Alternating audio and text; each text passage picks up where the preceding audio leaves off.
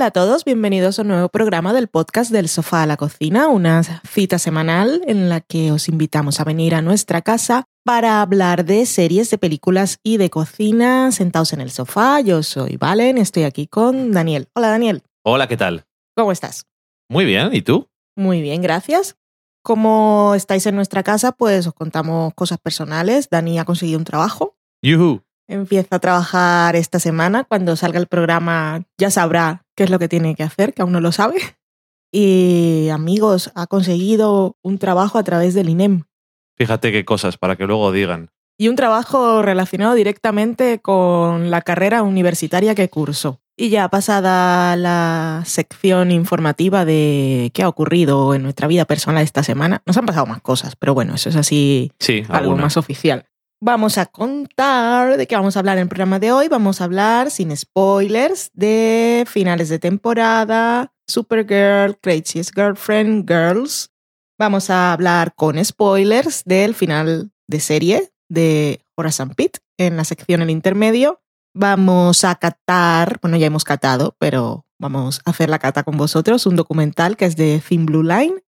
En la cocina vamos a aprovechar para hablar de la presentación de nuestro libro en Madrid, que tiene que ver con cocina. Y también comimos y vimos mucha gente buena y guapa. Y la sobremesa, pues a ver qué, qué habéis dicho vosotros, que siempre es lo más interesante. Y ese es el menú de hoy, a ver qué sale. Yo me acabo de despertar de una siesta de las 7 de la tarde. Así como quien no ¿Cómo quería la cosa, me quité las gafas y me quedé dormida. Voy a descansar un poco la mirada. A ver qué ocurre. a ver qué ocurre en el programa, que tengo el cerebro pues un poco apagado. Vamos a la semana en serie.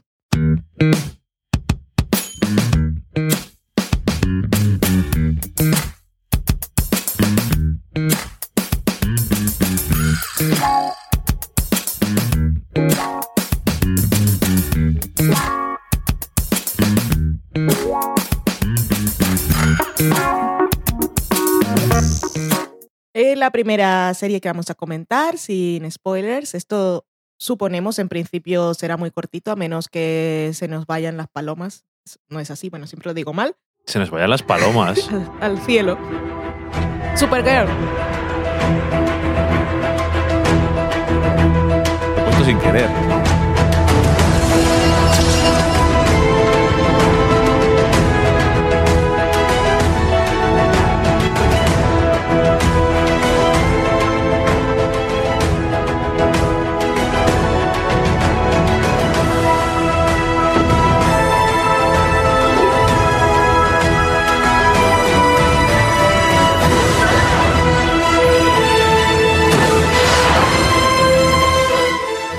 Supergirl, que ya os hablamos no hace mucho de que habíamos visto un montón de episodios así en maratón y nos habíamos puesto al día con la serie, que nos había gustado el primer episodio, pero que se nos había quedado un poco aparcada. Y los pocos episodios que quedaban por ver, pues les hemos visto según iban saliendo. Esta temporada han sido 20 episodios. Iba a decir nada más, pero ya está bien.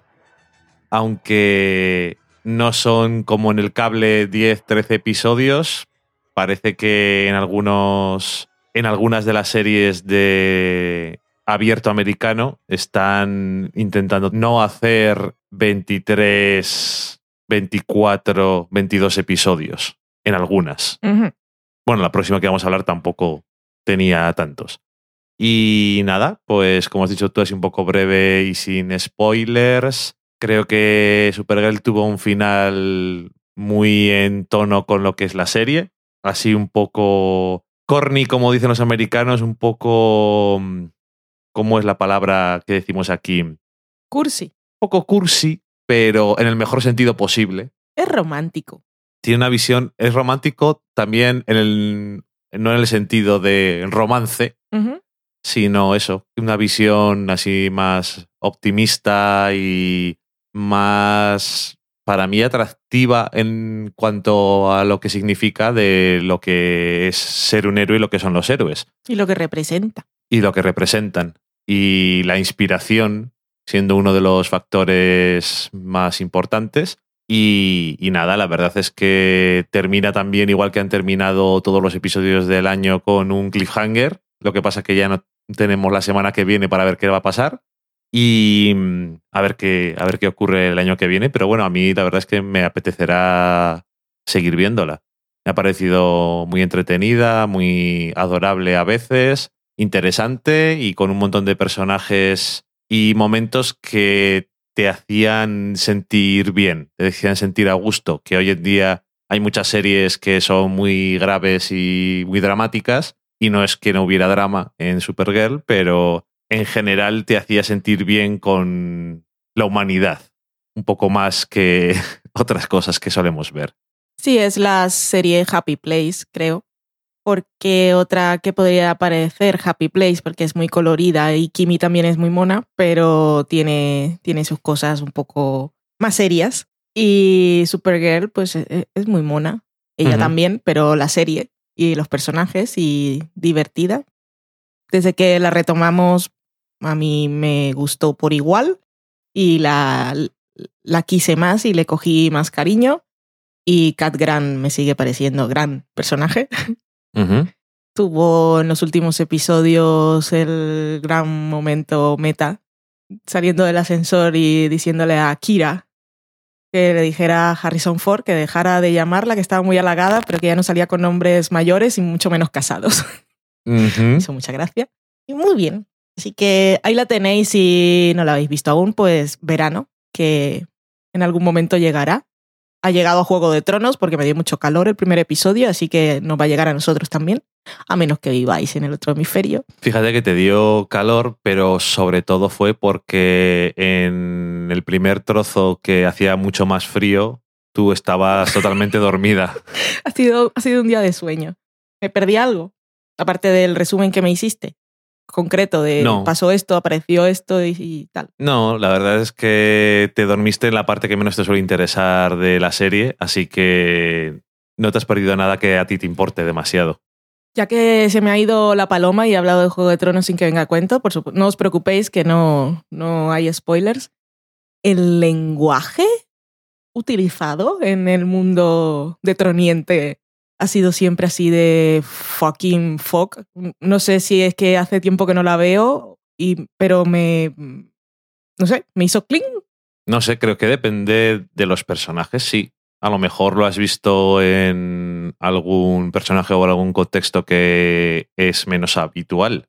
No lo sé. Ahora mismo no, no me doy cuenta, no, me, no, había fijado. Me, me, resultó así como. Oh, igual era porque me acaba de despertar, puede ser. Bueno, dejamos ya el vuelo de la paloma perdida.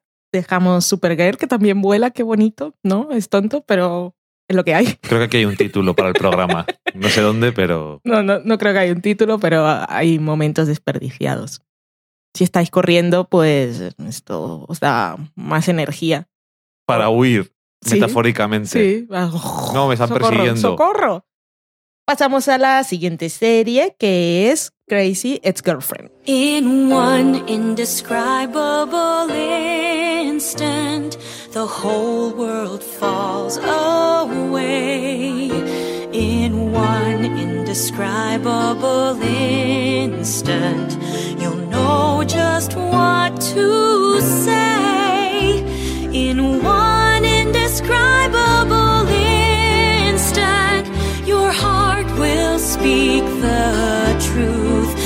Cause in that one indescribable, magical, mystical, endless, incredible instant, the only words you'll need are I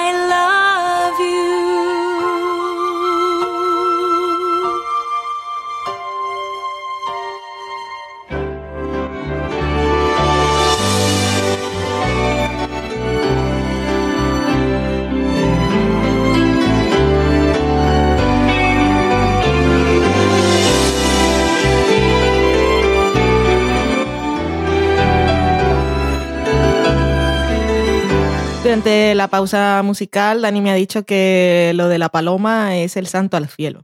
Vosotros seguramente ya lo habríais pensado. No sé si eran capaces de hacer las conexiones. A lo mejor sí, porque a veces se te ocurren cosas muy raras con los refranes. Ser lo de una mezcla con el Espíritu Santo o algo. Es lo que he pensado yo. Mm. Pero bueno.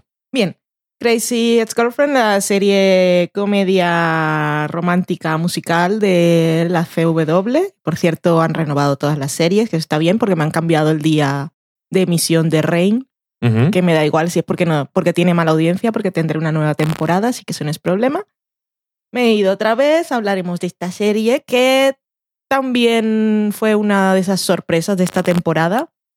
Al principio no esperaba absolutamente nada, luego cuando la vi había cosas que me interesaban y luego no estaba segura de si era totalmente consciente del título de la serie. Luego al poco tiempo descubrimos que sí, que eso no era un inconveniente, aparte que en, el mismo, los títulos de crédito en el segundo episodio te das cuenta, pero es que no estaban en el primero. Ujú. Bueno, en fin, la serie muy bien, con momentos muy divertidos, grandes momentos musicales. Es una de esas que también le coge mucho cariño a los personajes. Hay cosas que yo entiendo menos que son que es el, el, el amor loco de la protagonista, pero ok, lo entiendo. Luego hay otras relaciones que son más importantes, como con Paula. Y el gran descubrimiento que es el personaje del jefe, que fue desde el principio alivio cómico muy tonto, pero que luego tuvo unos giros y para mí se convirtió en el personaje revelación por todo. Y también tiene una relación romántica muy bonita y de descubrimiento de su identidad sexual, que es voz sexual, porque no sabía que esas cosas existían. Y bueno, eso me gustó mucho. ¿Y qué más puedo contar de Crazy? Pues una cosa que veo y es medio tendencia porque ha ocurrido en dos series es la reubicación en los estándares del personaje del chico chino que pasa de ser el amigo divertido de hombre o mujer y se convierte en interés romántico. Y eso me parece una cosa que me llama la atención, por lo tanto es destacable porque no ocurría antes. Ocurre en Kimi, ya desde la primera temporada, pero también ocurre aquí. Aquí es filipino, ¿no? Sí, pero que siempre no suele ser el protagonista y no suele ser el interés romántico No. de nadie. No. Y no son especialmente guapísimos. No. No son estándares de la belleza ni, ni van con el pechamen en el aire. Así que eso me parece que está bien. Y es lo que voy a destacar hoy de esta serie. Muy bien. Pues sí que ha tenido muchos momentos musicales buenos. Como siempre, una serie que tiene números musicales tiene peligros, entre ellos que no siempre se te ocurran las mejores canciones que hacer. Y es una cosa que hemos visto, yo creo que en todas las series que tienen canciones, ya sea en Fly of the Concords, en The Midnight Beast, en, Sí. yo qué sé, en cualquiera, siempre hay una que dices. "Ugh". Y aquí en The Craziest Girlfriend, creo que a fuerza de variedad y de los homenajes a los estilos musicales y cosas y cómo estaban, cómo de importantes eran en la trama, creo que ha esquivado bastante bien ese bache, porque no ha habido en plan de al principio hemos gastado todas las canciones buenas y después no nos quedaba nada bueno. Ajá. Que por ejemplo la canción que hemos puesto ahora para presentar parece una canción ¿De muy, muy estándar de Disney, pero luego es mucho más graciosa la parte del final. Lo que pasa Ujú. que está intercalado con diálogo y eso es muchos spoilers porque es la parte del final Sí. de la temporada. Que por cierto, el final de la temporada me ha parecido curioso porque parecía que iba una cosa, luego va otra y luego en el epílogo además otra cosa más, que es un poco el, me imagino, una cosa de la que partir para el año que viene, que va a ser muy importante, me imagino. Y mm, no sé, me ha parecido curioso porque ha solido jugar con expectativas y eso y también que ha puesto mucho énfasis en, en que fuera graciosa normalmente y que tuvieran mucha importancia también las cosas, los temas como eh, amistad, que es una cosa, sobre todo ya que la protagonista es una mujer y tiene un- amigas, pues sobre todo una amiga, pues que eso sea algo importante, suele estar bien. Y mm, no sé, es que ah, yo tampoco, o sea, no sabía qué esperar de esta serie. Y a, a mí me, o sea, nos gustó, creo, desde el principio. A mucha gente no le gustó nada, yo creo, o le echó muy, mucho para atrás. Y a mí me parece que merece la pena estar con ella un rato. Es una forma diferente de ver historias parecidas Mm. y que eh, tiene algunos comentarios bastante interesantes. Y no sé, muy bien, la verdad. También es importante que la serie en algunos momentos se hace cargo de lo crazy del título y no lo deja solo en la anécdota de la, del meme de la novia loca de internet. Y eso está muy bien. Así que a nosotros también nos ha gustado y ahí también os queda para el verano. No voy a volver a decir la tontería absurda de antes, de si es verano o no, Ujú. ese tipo de cosas. Así que vamos a pasar directamente al siguiente final de temporada y nos cambiamos de cadena, nos vamos a la HBO con Girls.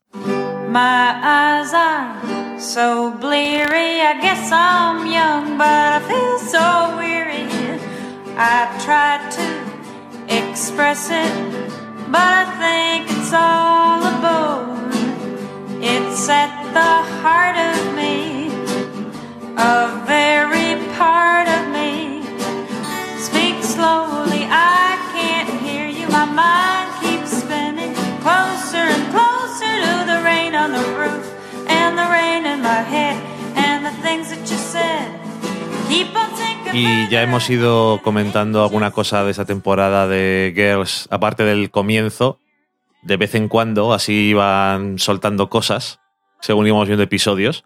Y bueno, empezando así un poco en general, esta quinta temporada de la serie creo que ha estado muy bien. Ha sido de las que más me ha gustado a mí. No sé ahora mismo eso de.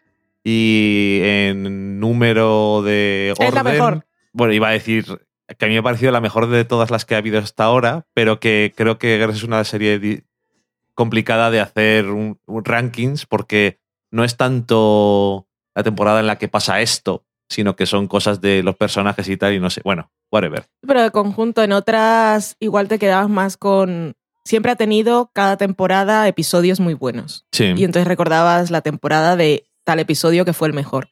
Y en esta temporada sí que creo que como temporada, ujú. sí, Sí. la he hecho con lazo y celofán, tarjeta personal para cada uno, que a cada, a cada uno de nosotros creo que nos llega de alguna manera, con, con algún personaje, con todos o algún momento. Creo que sí lo consigue. Una cosa que a lo mejor en, en otros momentos o a lo mejor al comienzo de la serie te hubiera parecido más difícil imaginar Sí. que te llegue. Y sí ha tenido también episodios muy buenos. Lo que pasa que, o que puedes destacar, Sí, también. pero que mm, me ha gustado así en general y, las, y la historia que ha tenido, porque de todos los personajes. Em, empezamos, empezando por Hannah, que creo que es un personaje que eso que mm, siempre digo que es un poco complicado y tal, pero bueno, como casi todos los protagonistas, creo que este año ha estado muy bien resuelto, especialmente el final, pero todo en general, el final me ha encantado. Final y el final final de la temporada me parece estupendo y de lo mejor que ha hecho la serie y lo y lo mejor que podía hacer a estas alturas con el personaje de Hannah, que yo creo que le da mucho más profundidad y más que lo crees como una persona. Hmm. Pero no solamente el personaje de Hannah, sino bueno, mm, el personaje de Marnie o incluso Jessa y sus diferentes cosas, el personaje de Adam, han estado ahí intentando entrar en descubrirles un poco más a esos personajes con las diferentes cosas que han ido ocurriéndoles. Susana, que es un personaje que no que lo sea, pero muchas veces otros años me ha parecido como muy... Es que eso suena un poco superficial, pero alivio cómico. Y este año creo que con el final que le daban el año pasado, le daban una buena plataforma para desarrollar un poco más al personaje y yo creo que me ha gustado este año más lo que... cómo han explorado eh, su perdición, iba a decir, lo perdida que estaba, como, todos están muy perdidos, pero cómo lo han hecho este año me ha gustado. Y incluso el personaje de Laia, que ese sí que me ha parecido siempre eh, alivio cómico absoluto. Este año ha tenido una historia. Sus padres de Hannah. Lo- los, sus padres no, los padres de Hannah. Los padres de Hannah también. Pero digo que Laia no ha, ten- no ha tenido nunca una historia Mm. suya de verdad y este año ha tenido una historia. Y además una historia que no era de alivio cómico.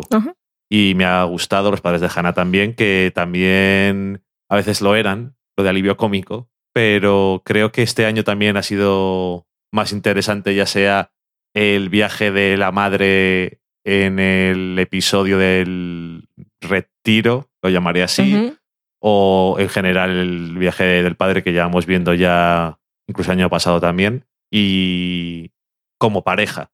Como pareja ellos, como individuos, y también conforman los dos por separados buenas parejas con el Aya. Sí, cierto. Muy, además que ha sido muy curioso eso. Y, y no sé, que muy, muy contento con la serie. Y bueno, el año que viene es el final.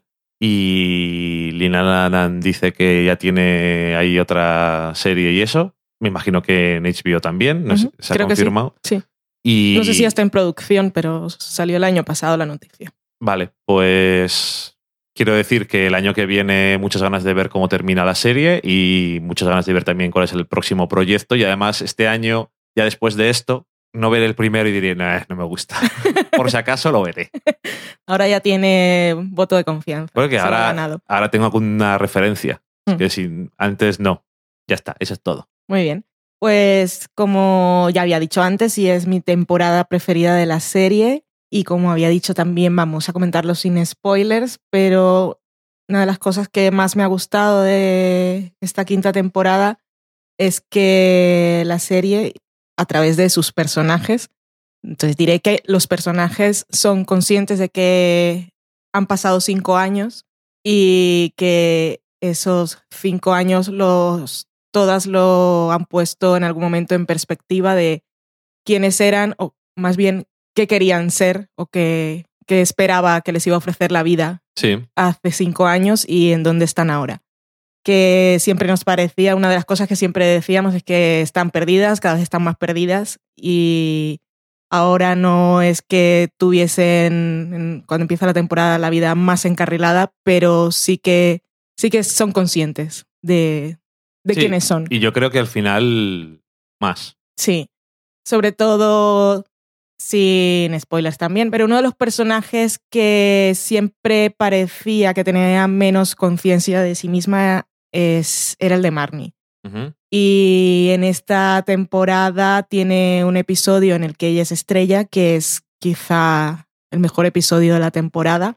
Y que lo que más me gusta de ese episodio es la escena final, porque de alguna manera nos deja claro que ella sí sabe. En el fondo, y aunque no quería reconocerlo y, y aceptarlo, sí sabía cómo la estaban viendo los demás y lo que más le fastidiaba es que es como se estaba viendo ella misma. Y por eso estaba como en una fase de negación constante, haciendo cosas porque eso es lo que tenía que pasar y así es como tenía que ser la vida que le habían dibujado y seguramente en los libros de cuentos. Sí, es que eh, una de las características fundamentales del personaje de Marnie, y ahora después de cinco años lo ves más claro y es igual más complicado verlo cuando empieza la serie, es que es una persona que actúa para eh, cumplir lo que ella espera que los demás esperan de Sí. ella. Entonces, lo que demuestra es que realmente o no sabe qué es lo que los demás esperan de ella, o que está haciendo lo que ella cree que los demás esperan de ella y eso es un error, o que debería de intentar buscarse en vez de eso, esperar lo que ver lo que los demás esperan de ella. Y creo que lo he dicho, he dicho como cuatro palabras diferentes en toda la frase, pero con suerte habrá llegado lo que quería decir.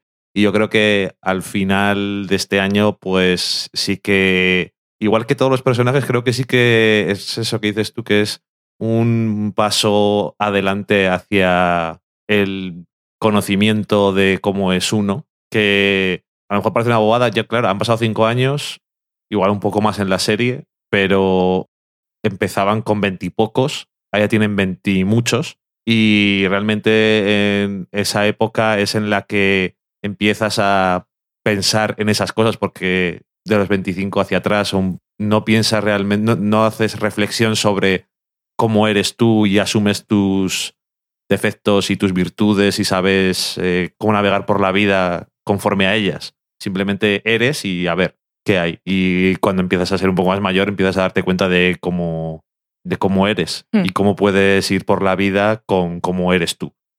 Sí, aceptándote. Y lo dije eh, la referencia en el programa pasado, no sé a, a cuento de qué, pero creo que también resume muy bien ese estado emocional de los personajes en el de la amiga de Hannah, bueno, amiga, ex compañera de universidad, Sí. que se encuentra en el último episodio, el penúltimo. Eh, el último día emitieron dos episodios, entonces tengo un poco mezclados. El penúltimo, en el penúltimo. Y, y ella, que se supone que, que le ha ido todo perfecto como lo tenía en el plan de navegación Sí. cuando estaba en la universidad, lo que, lo que dice es que ella no sabe, no sabe quién es hasta que los demás reafirman que o la validan de alguna forma. Ajá. Y creo que es algo que le pasa a los personajes también. Maravilloso el final de temporada, tal como dijiste, maravilloso momento de Hannah, que es un personaje complicado, la serie lo sabe y Lina Dunham también, y que, que nos cuesta muchas veces entenderla. Sí. Intentas entenderla y dices que la aceptas desde un punto moral superior, pero aún en el fondo siempre la juzgas Sí. y la criticas por todo. Así que verla reconciliarse un poco consigo misma, aceptar lo que es y enfrentar la vida de un modo diferente, a mí me enterneció un montón. Me pareció bonito. Y luego el final final, que tiene referencia cinéfila. Ujú. Tal como dijiste tú, me suena algo, no sé qué es. Esto me suena a algo. Efectivamente, un plano de los más famosos de final de película de la historia del cine. Así que todo con mucho sentido. Y bueno, me ha encantado. No, no, eso es el resumen. Sí. Así que espero la siguiente con muchas ganas y con tantas ganas como penita me va a dar que se acabe también. Pero ya que ha decidido que es la última, supongo que nos dará un, un cierre, un cierre más que un cierre porque la vida de estas chicas va a empezar. O sea que no es un cierre de cosas, pero sí eso, que, que estén más conformes con, con lo que son y decidan encontrar, que sean felices, vamos. Sí, a ver si son capaces de encontrar en el momento en el que se aceptan a ellas mismas y se dan cuenta de cómo son un lugar en el mundo en el que puedan ser felices. Mm. Desde luego, no espero nunca jamás que esta serie va a tener un, lugar- un final cerrado. Es que no tendría ningún sentido tampoco. Otra cosa que ha tenido la temporada y dejándolo caer así de forma sutil, porque es una temporada en la que el- los cuatro personajes han, han estado más separadas Sí, en general. Y sin embargo, es la temporada en la que yo he sentido que ella, una cosa que no había sentido antes, por muy juntas que estuvieran, y es que en realidad sí, sí se quieren y sí son amigas. Lo que pasa es que no saben serlo, no saben ser amigas de las otras. Pero si, si se quieren y si pasan por un momento malo, sabe- saben que pueden refugiarse. Lo hace Marnie en un momento. Y luego en la última, en la última, ¿no? En el último episodio hay una, una escena muy dura de ver de una discusión entre unos personajes y hay un, recon- un reconocimiento por parte de uno de ellos de odio todo lo que representas porque odio lo que me has hecho hacer y es porque quiere a su amiga. Qué curioso que pase en la temporada en la que han estado más separadas, pero también supongo que es, tiene sentido porque cuando están juntas realmente no valoran o no tienen perspectiva sobre la amistad y sobre las otras personas. Y cuando se separan, a lo mejor eso, se dan cuenta de ciertas cosas. Pues muy bien, la quinta temporada de Girls. Espero que la hayáis disfrutado y los que no, pues ya sabéis. Tenéis el verano, que será la frase de hoy. Dejamos la- los finales de temporada y nos vamos a un final de serie. La sección El Intermedio, patrocinada por Daniel Roca, mecenas del libro del sofá a la cocina, y es el último episodio de Horace and Pete.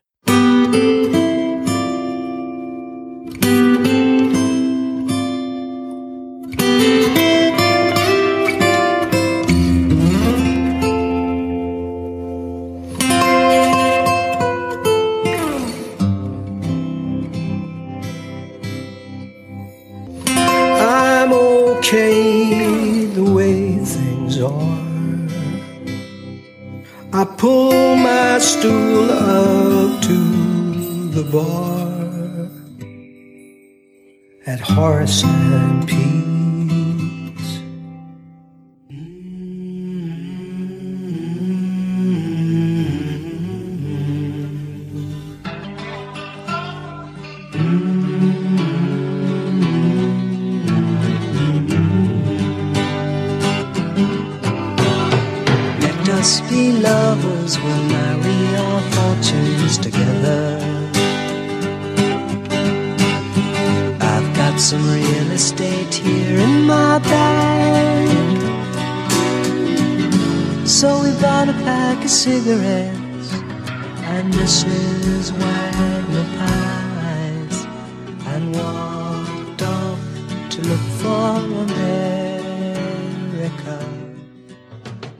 Cuando llegó a los suscriptores de la web de Louis C.K. el aviso de descarga del décimo episodio, no sabían que iba a ser el último. Nosotros lo supimos porque ya lo vimos dos semanas después. La verdad es que ver esta serie eh, tal como la pensó Louis C.K. es una experiencia que no se puede replicar. Luego seguramente conseguirá que se vea en Netflix o en Amazon o en algún otro sitio, pero ya, ya no va a ser lo mismo. Y no sé, yo me he sentido parte del, del proyecto apoyándolo de la forma que podíamos y viéndolo sin, sin saber qué era, intentando redescubrirlo y resignificarlo conforme iban avanzando los episodios. Fue una experiencia para mí pues bastante intensa y ya que hablamos de intensidad, el último episodio es una de las cosas más duras que yo he visto en televisión, es totalmente desgarrador. Sí, desde luego. Sobre todo, y vuelvo a usar lo de resignificación, me ha hecho pensar que and Pete es una serie que puedo volver a ver y que viéndola seguramente hay muchos detallitos que nos iba dejando su creador en, en- desde el primer episodio que no, no parecían importantes en su momento y que ahora que ya sabemos cuál era la historia del pasado de este bar y bueno, en particular es la historia del pasado de los personajes que conocemos ahora, no, Sí. no de los primeros. Podemos entender mucho mejor las cosas. Por ejemplo, hablando solo del personaje de Pete, que ya lo destacábamos en el comentario pasado como el centro emocional de la serie. Y en algún momento dijimos que por, por esa frase que, por ese comentario que hacía con la chica con la que tenía la cita en el restaurante, la que había conocido en internet, que ella le decía, "Uh, que, que- qué buen hombre eres, seguro que te criaron muy bien. Ajá. Luego ves esto y es ¡buah! el dolor, porque ya luego comentaremos en más detalle, pero es que Pete lo han abandonado toda su vida. Lo abandonó, bueno, no su madre, lo abandonó su padre biológico, lo abandonó su madre adoptiva, lo dejaron ahí con ese monstruo que era Horace y sabían cómo lo estaban dejando. Y luego al final lo abandona la ciencia y desaparece del mercado la droga que le podía, que, que lo podía ayudar a, a tener una vida en la que pudiese controlar su, su cerebro, vamos. Es súper triste. Sí. A, mí eso, a mí eso me mató. O sea, el momento, aparte que es muy duro ver ese, esa primera parte del episodio, que es el flashback, el momento más duro emocionalmente es cuando em, la madre de, de Horace y Silvia sube y ve a Pete y decide abandonarlo con ese monstruo del que ella está huyendo y baja la cámara, bueno, baja la cámara no, nos muestran el bar abajo, eh, esta mujer se va y su padre, de verdad, que es el Uncle Pete, también sabe lo que está pasando y también cierra la puerta. Eso es Sí. socorro. Sí.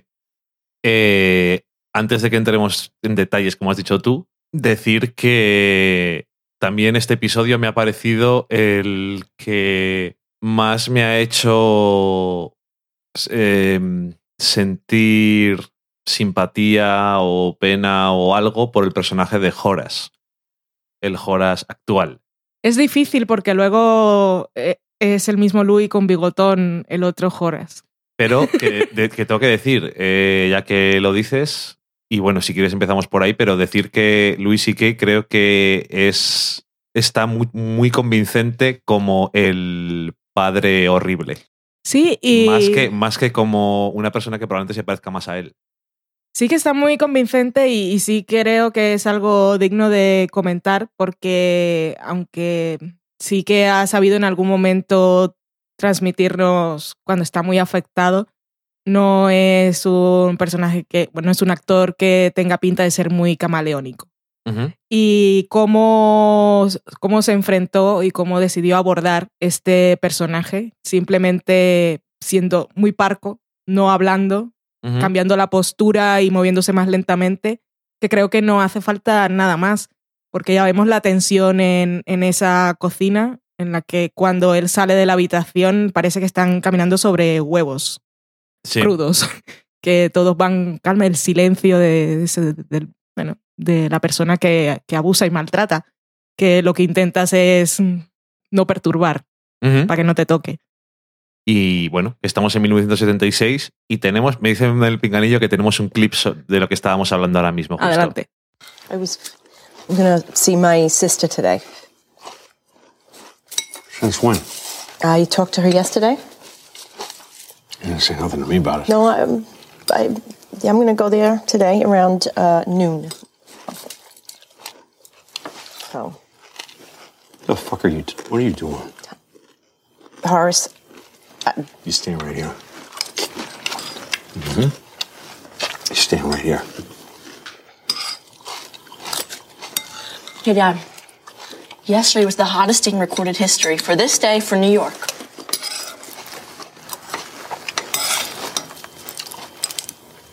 Are you smiling at?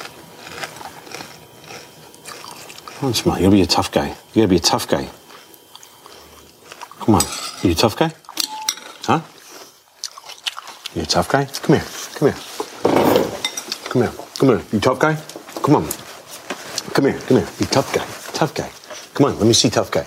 Show me tough guy. Huh? Huh? Come on.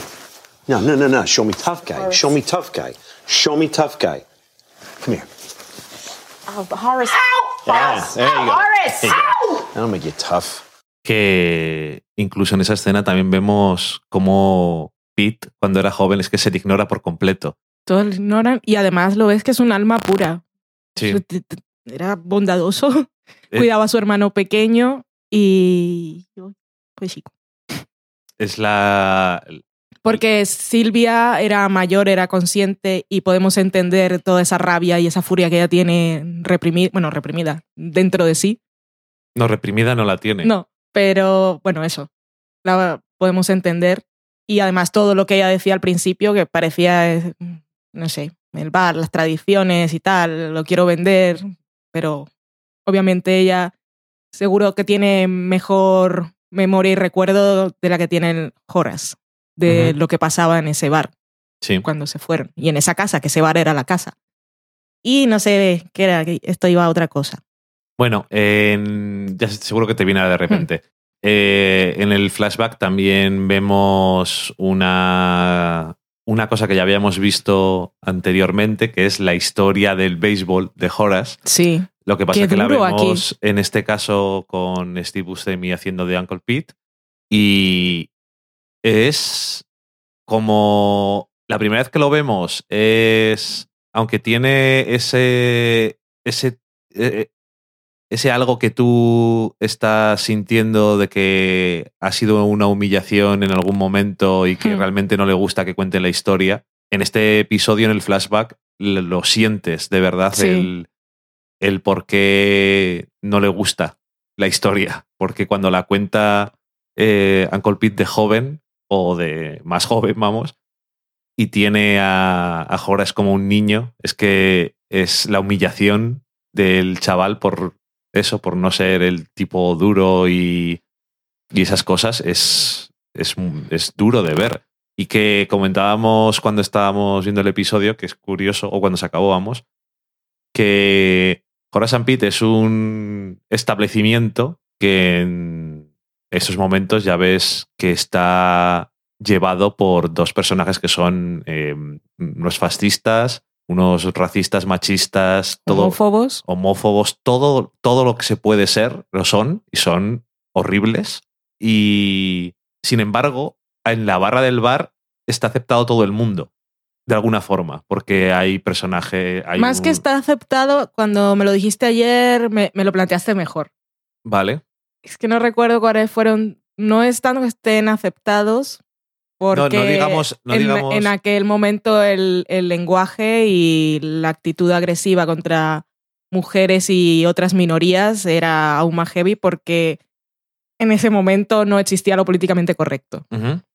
Pero me refiero a que eh, uno tiene la sensación de que en los años 70 en Nueva York o en cualquier otro lugar del mundo no hubieran aceptado que entraran y que estuvieran allí sentados bebiendo, Ok, porque no es que les acepten como son, ni que acepten su existencia ni siquiera, sino que aceptan los clientes ok. y que no discriminan entre quién es un cliente y quién es otro cliente. Se puede meter con ellos todo lo que quieras, pueden ser horribles, pero sin embargo están sentados en la barra.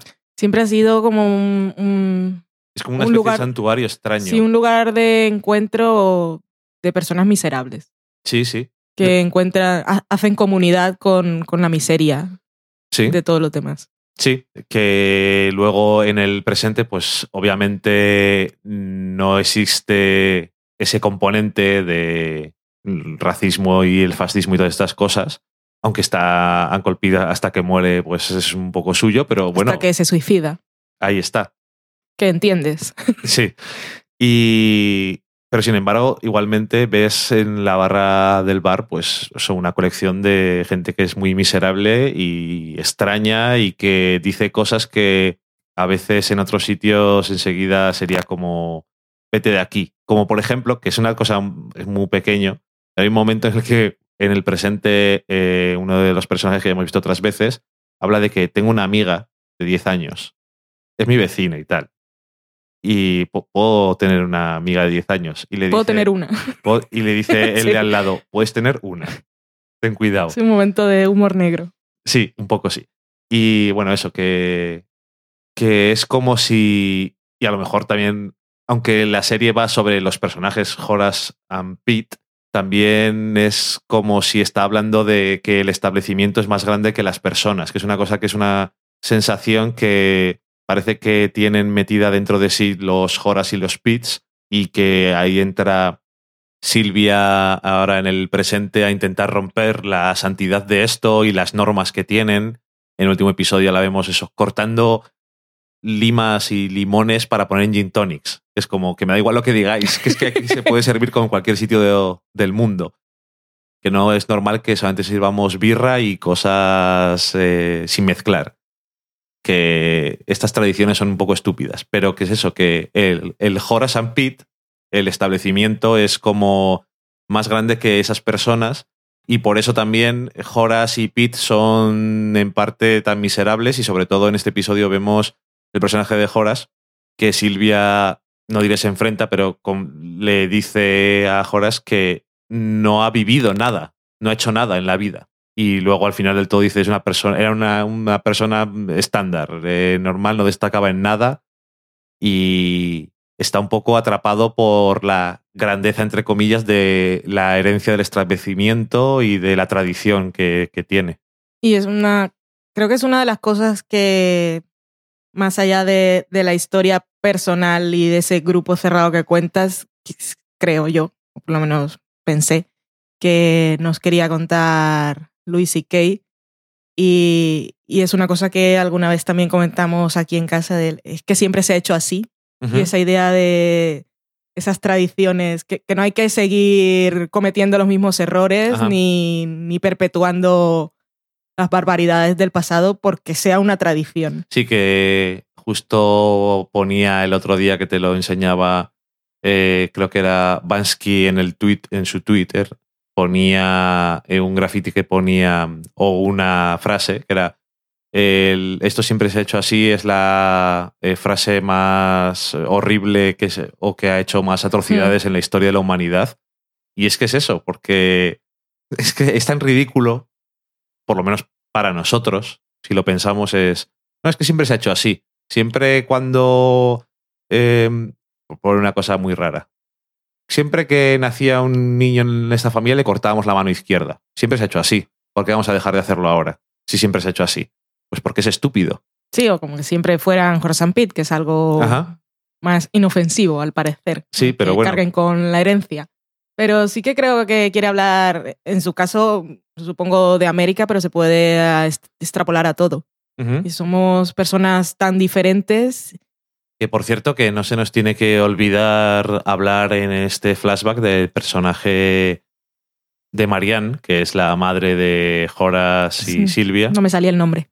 Es una mujer que tiene una situación que a lo mejor nos puede sonar o, nos, o podemos identificar cuál es su, su conflicto y su, y su miseria vital. Y es que, lo- para empezar, que se ha casado con- y vive con un monstruo. Ujú. Y eso del monstruo no solamente es porque es abusivo y es repugnante y eso, sino que la tiene un poco y sin un poco atrapada en, Tiene presa. en ese lugar, la tiene encerrada, básicamente. Y Que hay un momento, lo que decíamos antes, que en aquella época había cosas que podían ser, que no existía lo políticamente correcto Ujú. y se podían decir cosas que hoy en día pues, pues no permitimos porque es que no están bien. Pero hay un momento en el que Horace la coge por el pelo y la arrastra sí, por todo el bar y nadie dice nada, pero es que ya no es que sea porque es su marido. Pero ya no es que sea políticamente correcto o no, que eso es una cosa que está muy de moda, que por cierto referencia a otra- como suelen pasarnos, que ese ha sido el tema de este año de la, de la temporada de South Park, el eh, PC, el políticamente correcto, y el, entre comillas, el, el daño de lo políticamente correcto o cómo lo usa cierta gente lo de ser políticamente correcto.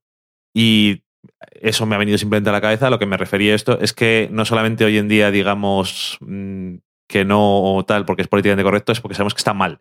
Sí, sí, es lo que he dicho. Es que por lo menos la conciencia de lo políticamente correcto sirve para que algunos, todos los que estáis aquí en esta casa, eh, le podamos abrir los ojos o llamar la atención a una persona que está totalmente fuera de lugar. Sí, pero que eso, que hay veces que gente actúa políticamente correct- eh, de forma políticamente correcta, pero no es lo que piensa ni siente. No, ya, eso es eso otra, es otra eso- cosa eso es otra diferente. cosa. Todo- el punto positivo. Vale, digámoslo así, sí, mejor. Que hablando de, de eso de revisionar la serie o de verla ahora a toro pasado. ¿Toro pasado? ¿Qué Sí, significa bueno. toro pasado? Pues, por ejemplo, yo te digo.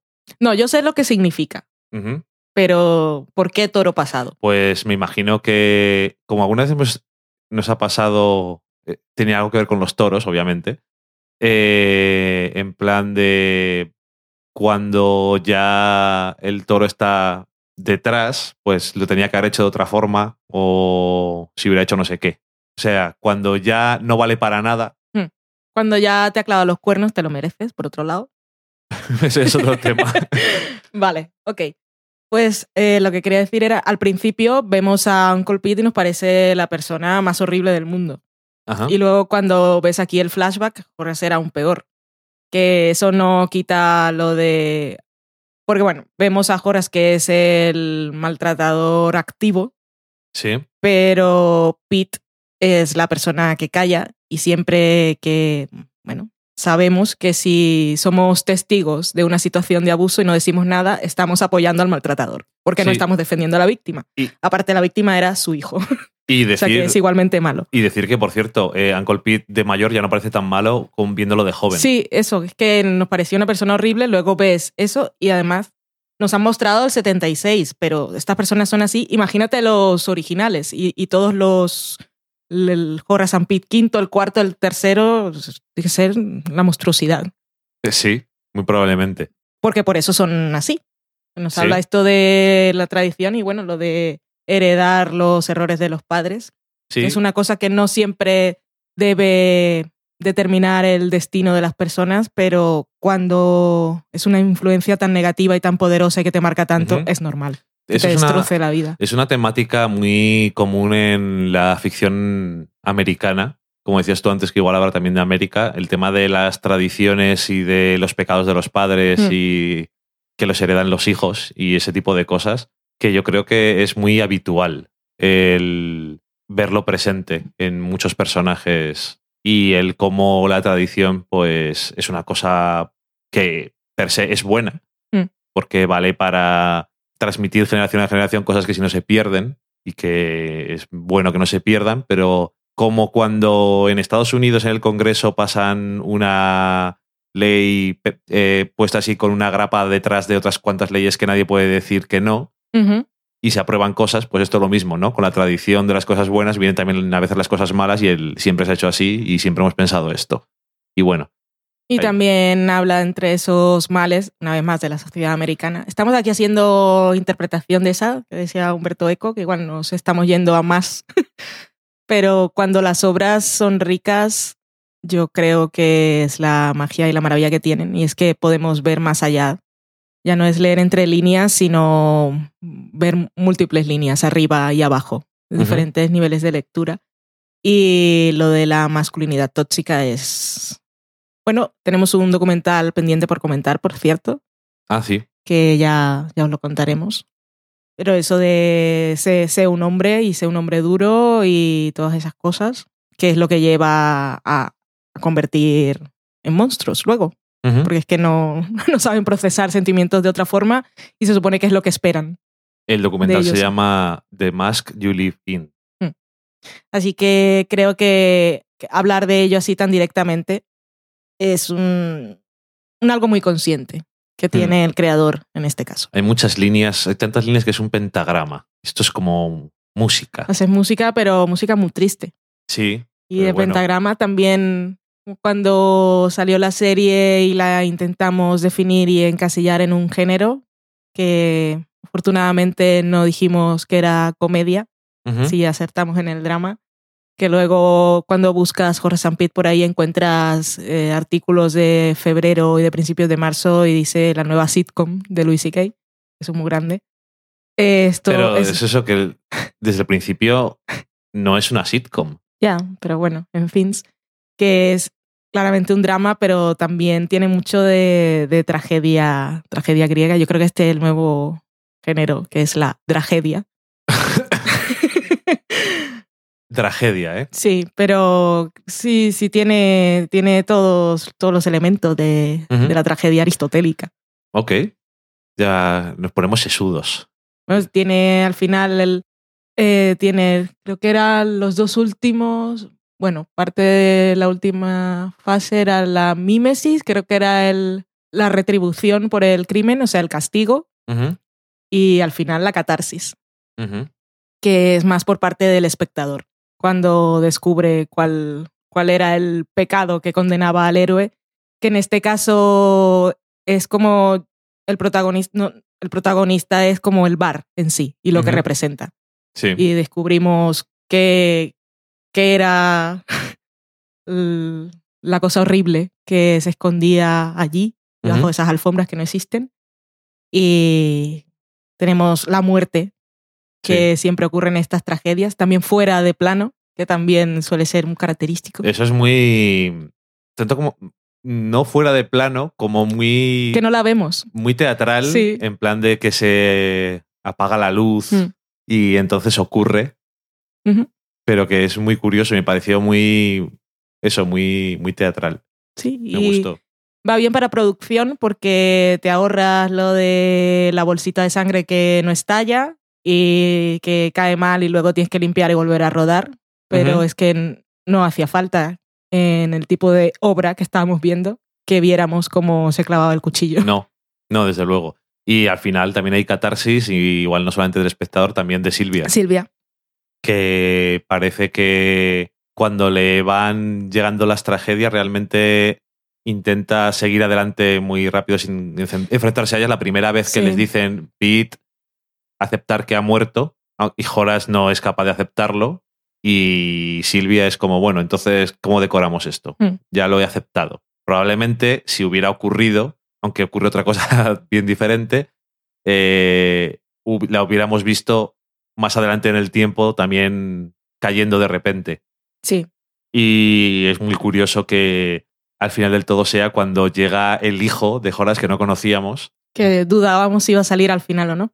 y que realmente no es un personaje ni es nada, es un, un muro en el que rebotar la pelota para Silvia y de volverse a encontrar con el pensamiento de Horace y diciendo también, también metiéndose un poco con él, diciendo que no era nadie especial, pero que era su padre. Hmm. Y nunca le fue a ver ni nada de eso y Y también para ella reconocer que su hermano no fue persona.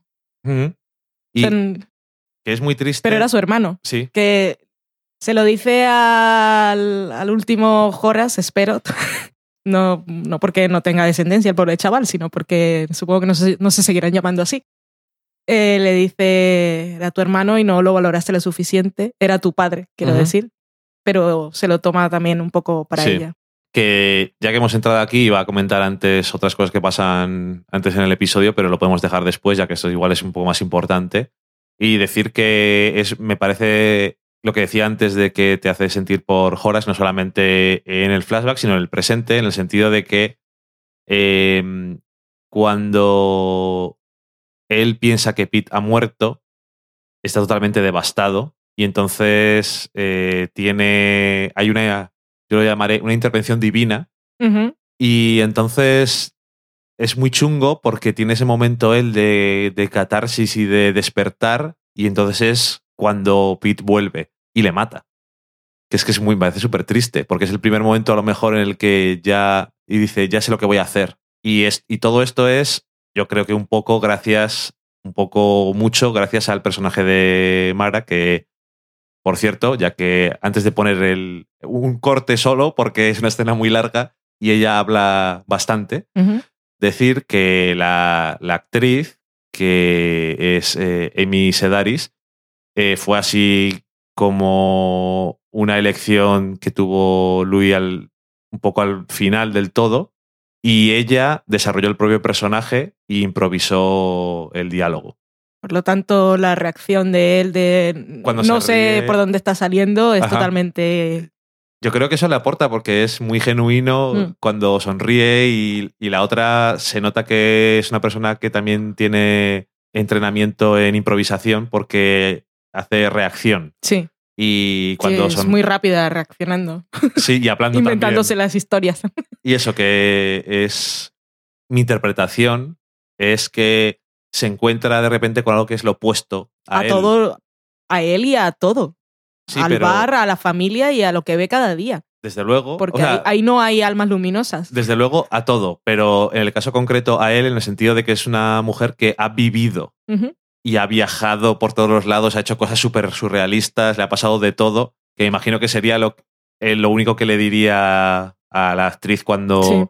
la contrató, decirle, mm, ¿quieres pues improvisar tú las cosas? El, el asunto es este, es una mujer que tiene que dejar esta sensación o que tiene que transmitirle esto al personaje de Horace. Y bueno, aquí tenemos un trocito para que entremos en materia. So where did you work besides Chicago and in Greece or Oh gosh, I worked in Vancouver for a while at this place called the Golf and Dolphin, but they didn't have alcohol, but I served drinks. But it was just like, you know, water mixed with like flavored juice. But it, I didn't work there long, but that was in Vancouver and that was a lot of fun. And then I worked in uh, Iowa for a while and then Washington DC. And then I worked in um, South Carolina, Charleston. Are you from, originally, I'm from North Carolina, Raleigh, the capital. You've been there? No. Near Cherry Point. It's like a military base. I went there because I wanted to save my money to get a Hobie Cat, a boat. Do you ever go sailing or anything like that? No. Do you know anything about the? Well, you're sensitive. I bet you want to stay out of the sun, right? You probably frizzle, you know, burn. You know, ah, look at that, you're smiling. Look at that smile. See, use every muscle in your face when you smile. You're all sad sack.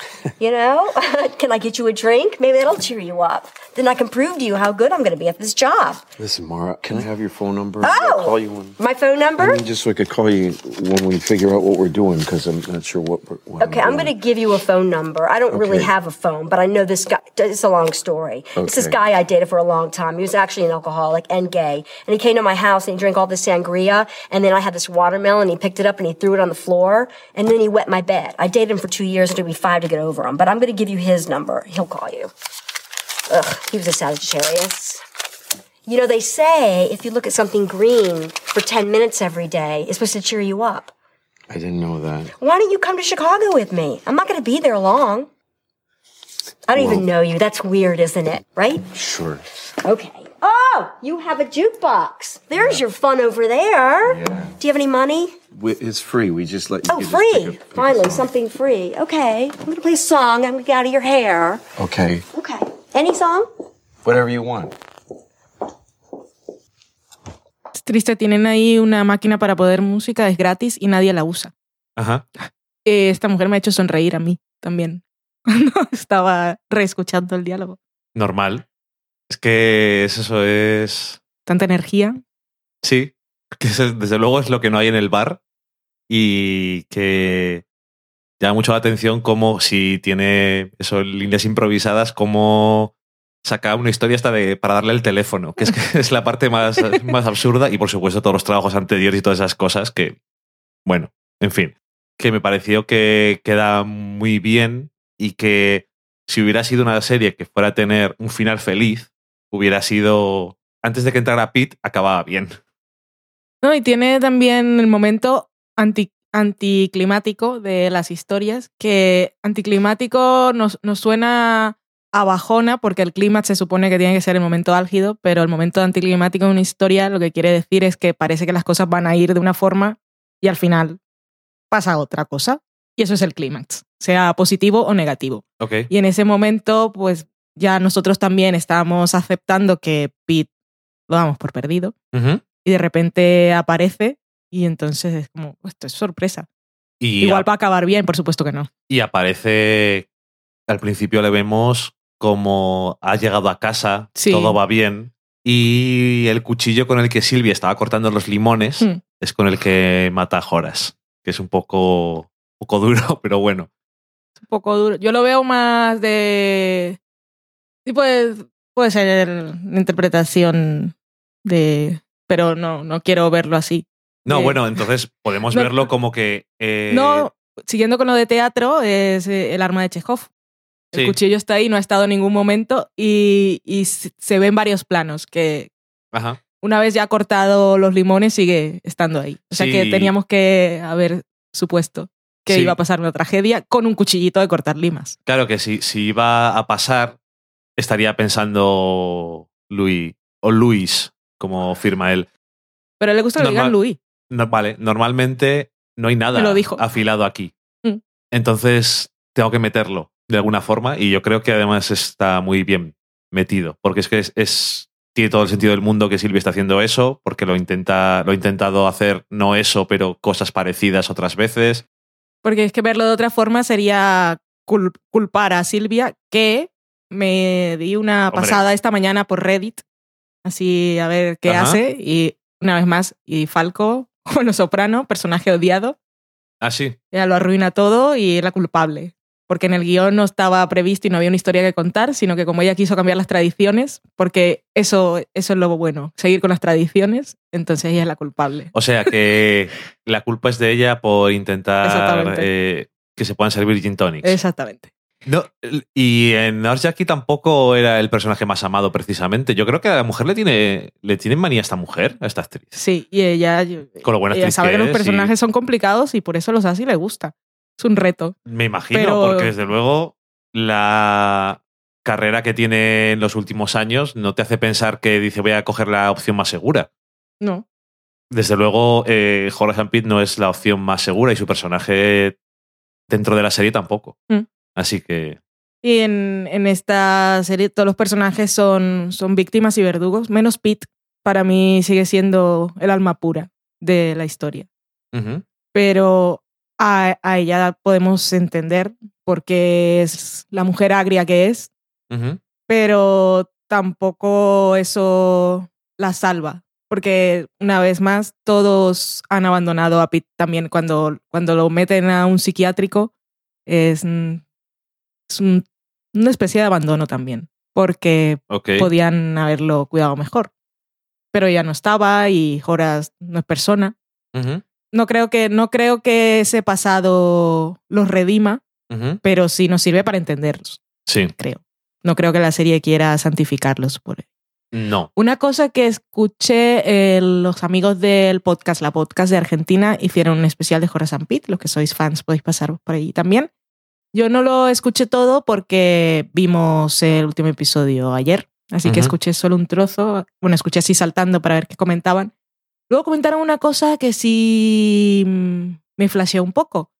Y es que decían que la serie era misógina. Luego ya se fueron más allá y dijeron que Louis era misógino. Yo no sé esas cosas. no me parece, pero bueno.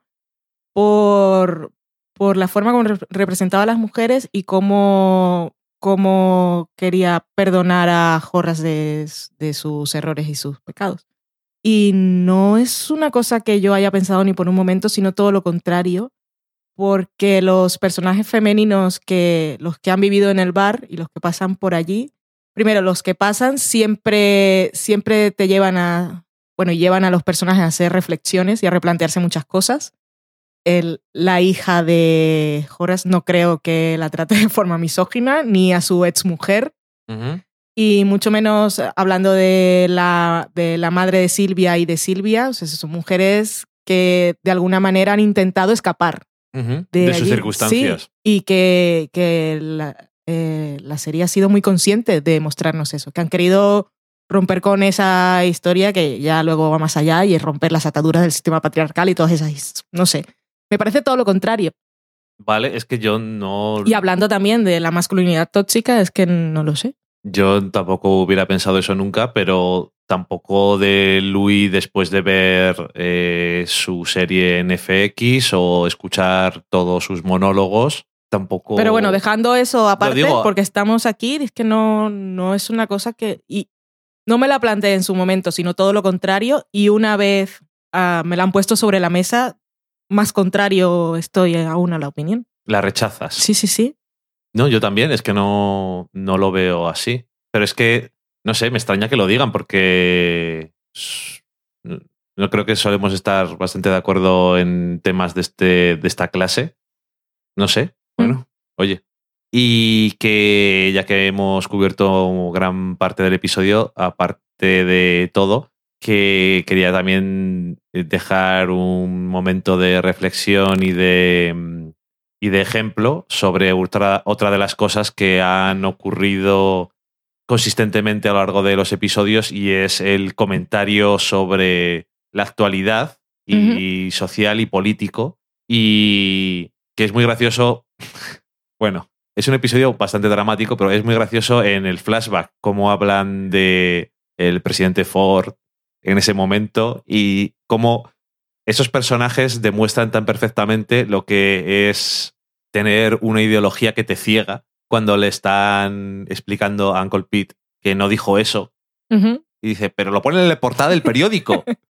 y él quiere pensar que dijo eso y se acabó. O sea, no hay más vueltas que darle. Y luego en el presente, pues hemos tenido muchos comentarios sobre política, sobre las eh, próximas elecciones que, madre mía, es que estamos aquí dando vueltas y todavía no tenemos ni candidatos. Aquí no tenemos presidente. Ellos no al menos están en el proceso. Aquí no tenemos nada. Tienen presidente, nosotros tenemos presidente interino, como el que dice. Deb- Debíamos ya tener nombramiento Ajá, de uno pero nuevo. va a ser que no. Eh, Que hemos ido a elecciones. En fin, que mm, eso, que hablaban muy regularmente, sobre todo a lo mejor el personaje que más hacía comentario político y social era el eh, Cart, el que Ujú. bebía sus cafés. Y bueno, un ejemplo también ha sido en este episodio que yo creo que es una teoría bastante divertida dentro de, sobre todo dentro del drama del episodio. Y la teoría es divertida, aunque las consecuencias no lo son. Hey, you know what? I figured out Trump. Yeah? Yeah. He's the neediest guy in the world. Like, he's really needy. And he really needs this to be president more than anything. And um, we're all going to vote for him because we're a generous country and we help people that are in need.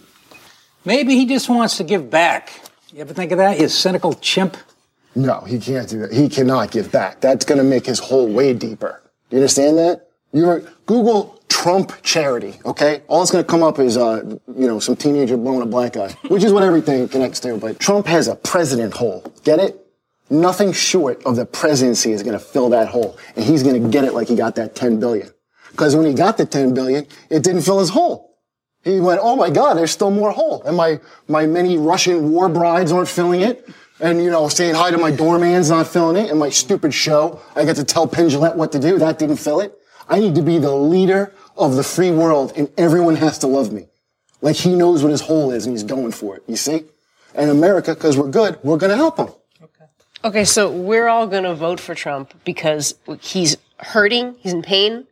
We're actually going to let him be our president to be nice or kind or something. Yeah, yeah. Like Bat Boy. Remember Bat Boy? We're all in on it. What, what was Bat Boy? The kid, with- the kid with cancer, and he wanted to be Batman, so the whole city was like, "You're Batman." Que a mí me gusta también cuando dice el personaje de Steven Wright que no habla tanto, que va siempre con el gorro. ¿Y por qué no podemos pretender que es presidente? Y le decimos que es presidente, pero realmente no lo es. Eso sería mejor.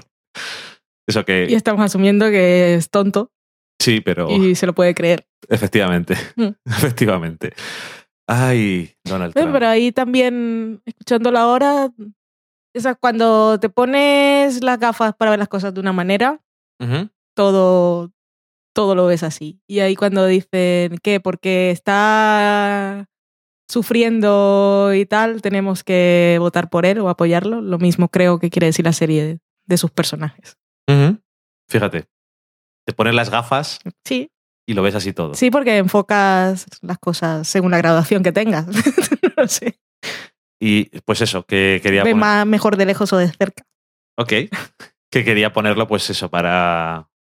como un ejemplo, ya que lo ha habido en este último episodio, de que es una de las cosas que ha hecho normalmente eh, Louis en la serie y era hablar de, de cosas de política y tal, y además de una forma muchas veces que era muy actual porque le estaban grabando básicamente semana a semana casi Mm. y, y bueno, se podían también permitir hacer eso. ¿Por qué no aprovecharlo si además tiene una opinión?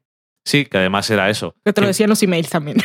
que eh, una vez que nos. Normalmente los eh, emails de que estaba disponible Horace Pitt eran bastante breves, pero una vez nos mandó uno que era su opinión sobre Donald Trump El más largo de todos. y era muy largo. Y además es que, no sé, yo leyéndolo y pensando que obviamente eso es lo que él cree, yo lo veo, yo si fuera eh, americano y leyera eso, no me ofendería en absoluto, fuera cual fuera mi afiliación política. Mm.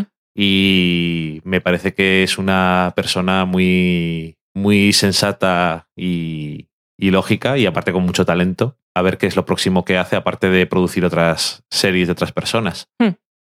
Eh, te iba a decir que mm, llegados a este punto podríamos hacer lo que dijiste la semana pasada que íbamos a hacer y es dar una cosa más de opinión en vez de tanto de análisis sobre lo que nos ha parecido Horace Pitt.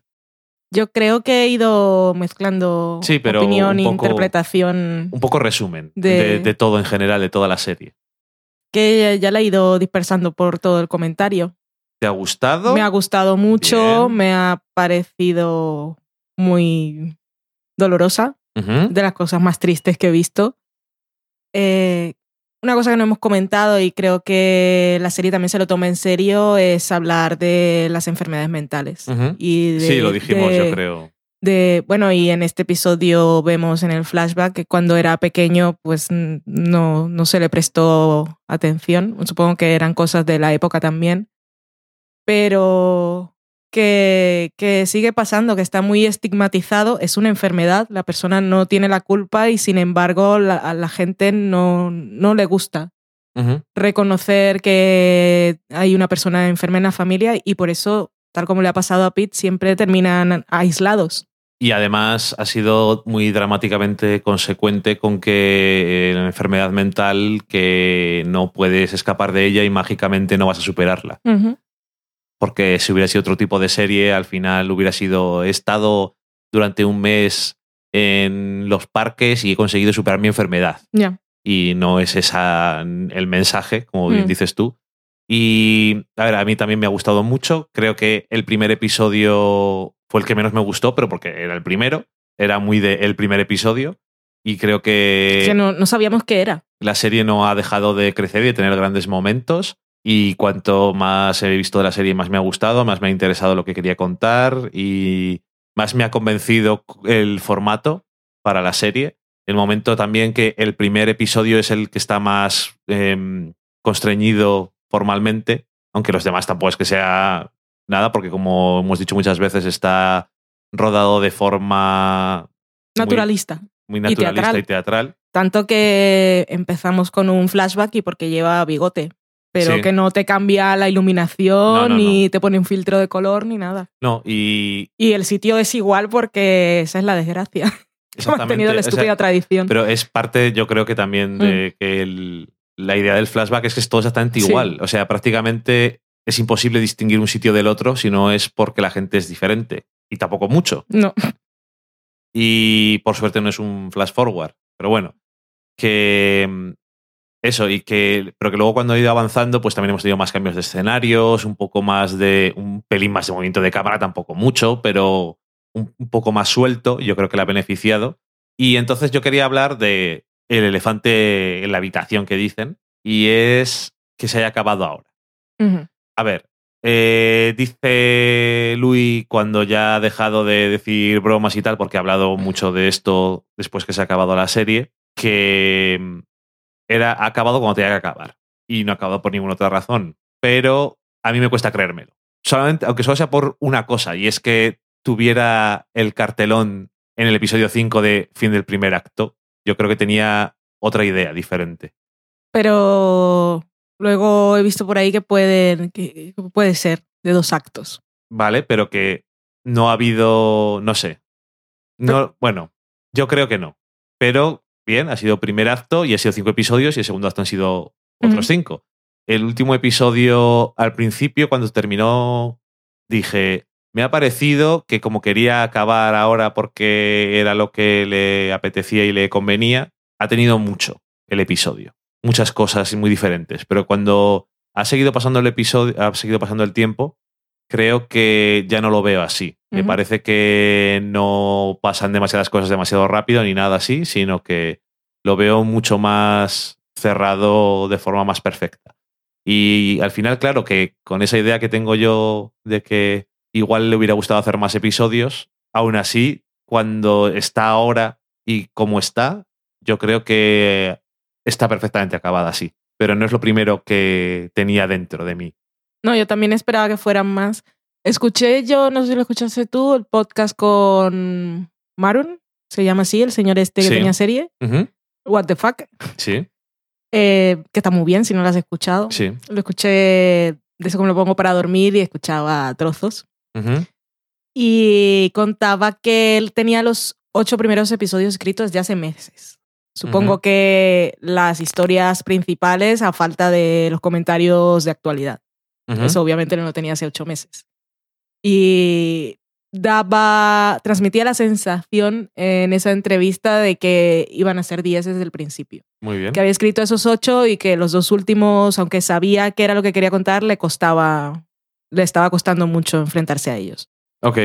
Ya que sí parece que en un principio Creo- era Sims. Ujú. Creo que, con- que también ha contribuido a que yo tuviera esa falsa sensación y que al final no hace ningún bien, aunque haya conseguido vencerla, que ha sido tan, no solamente que el primer episodio nos lo haya mandado un link que ha dicho, hay una cosa, si la queréis ver, Ujú. y no os voy a decir nada de ella, sino que en ningún momento hemos sabido lo que iba a durar y entonces siempre estábamos eh, como en el aire. Entonces, claro, cuando ya el último el 10 y es el último, es como, ok, Sí, es que los que pudieron verlo el último tal cuando tal como salió fue eso. Así como cuando llegó el primero no sabías qué era la serie, cuando llegó el último él no dijo aquí está el final de temporada. no. Ni cuando empieza imaginas que va a ser el último. Simplemente se acaba. Que incluso al final del todo, pues vemos un. Iba a decir detrás de las cámaras, un en plan de ya hemos terminado de ¿no? grabar. Es un bajar el telón de teatro. Sí, hemos terminado y eh, sus referencias consecutivas y que por cierto, si no me equivoco, se ve a Steve Buscemi eh, caracterizado como Uncle Pete de joven, lo que quiere decir que el flashback lo rodaron después. Sí, porque Louis tiene el bigotillo. Claro, supongo que tenía sentido hacer eso. Hmm. Y, y nada, que la verdad es que me ha gustado un montón, me ha, me ha emocionado ser parte de una cosa diferente, porque sí que vender las entradas y vender en formato digital tus stand-up está muy bien y fue muy rompedor en su momento, pero tu propia serie de este calibre, de serie de actores y demás, es mm, sin el apoyo de nadie, Hmm. es todavía más. Que algunos dirán que económicamente ha resultado un fracaso, pero como bueno, bien él decía un poco de broma, eh, más o menos había, se había pagado ella sola por la mitad y seguían bajándoselo a la gente. Y habrá gente que ahora puede comprarlo todo junto de una vez y igual hay mucha gente que lo ve después, después de que la gente dice que está bien o no, que tampoco sé cómo la ha tratado la crítica al final. La crítica, muy bien. Bueno, la crítica que he leído yo. Pero bueno, Bueno, la- siempre, New York Times, New Yorker y el Seppingwall y esta gente, muy bien. Seppingwall creo que además iba haciendo, sí, que iba haciendo recap de cada episodio y por eso yo me fui al noveno para ver si él decía, ya sé que es el último. Y justo en ese era cuando se preguntaba a ver cuánto van a ser. Ok. No, es el último. Bueno, en la entrevista que ella contaba varias cosas de cómo, cómo había contactado con los actores, que Edie Falco le había dicho que sí desde el principio y el Buscemi también, que en principio el Uncle Pete él había pensado en Joe Pesci. Sí, eso te- tenía entendido yo que varios actores habían dicho que no. Sí, Joe Pesci habló con él, se reunió en su casa y le dijo, no lo voy a hacer, pero decía también que la, el monólogo ese de del Uncle Pete, de cuando está hablando del sexo oral, que se lo había. Era una cosa que estaban ahí hablando y Joe Pesci lo dijo. Y él dijo, lo voy a usar. Y dijo, sí, sí. Y leí luego por ahí que lo pone en los agradecimientos. Sí, al final del todo pone Pero bueno, que a Alan Alda se lo. Es, Alan Alda lo lleva el mismo agente que Idi Falco y le dijo, prueba con Alan Alda. Y él decía, pero es que es un señor, es que no, no lo veo, no, no me pegues, es que no, no, no se lo quiero ofrecer. Y tal. Dijo, hazle una prueba. Y dije, no le hacer una prueba a Alan Alda. Al final se reunió con él y no le hizo la prueba, pero le dijo, vale, sí, lo haces.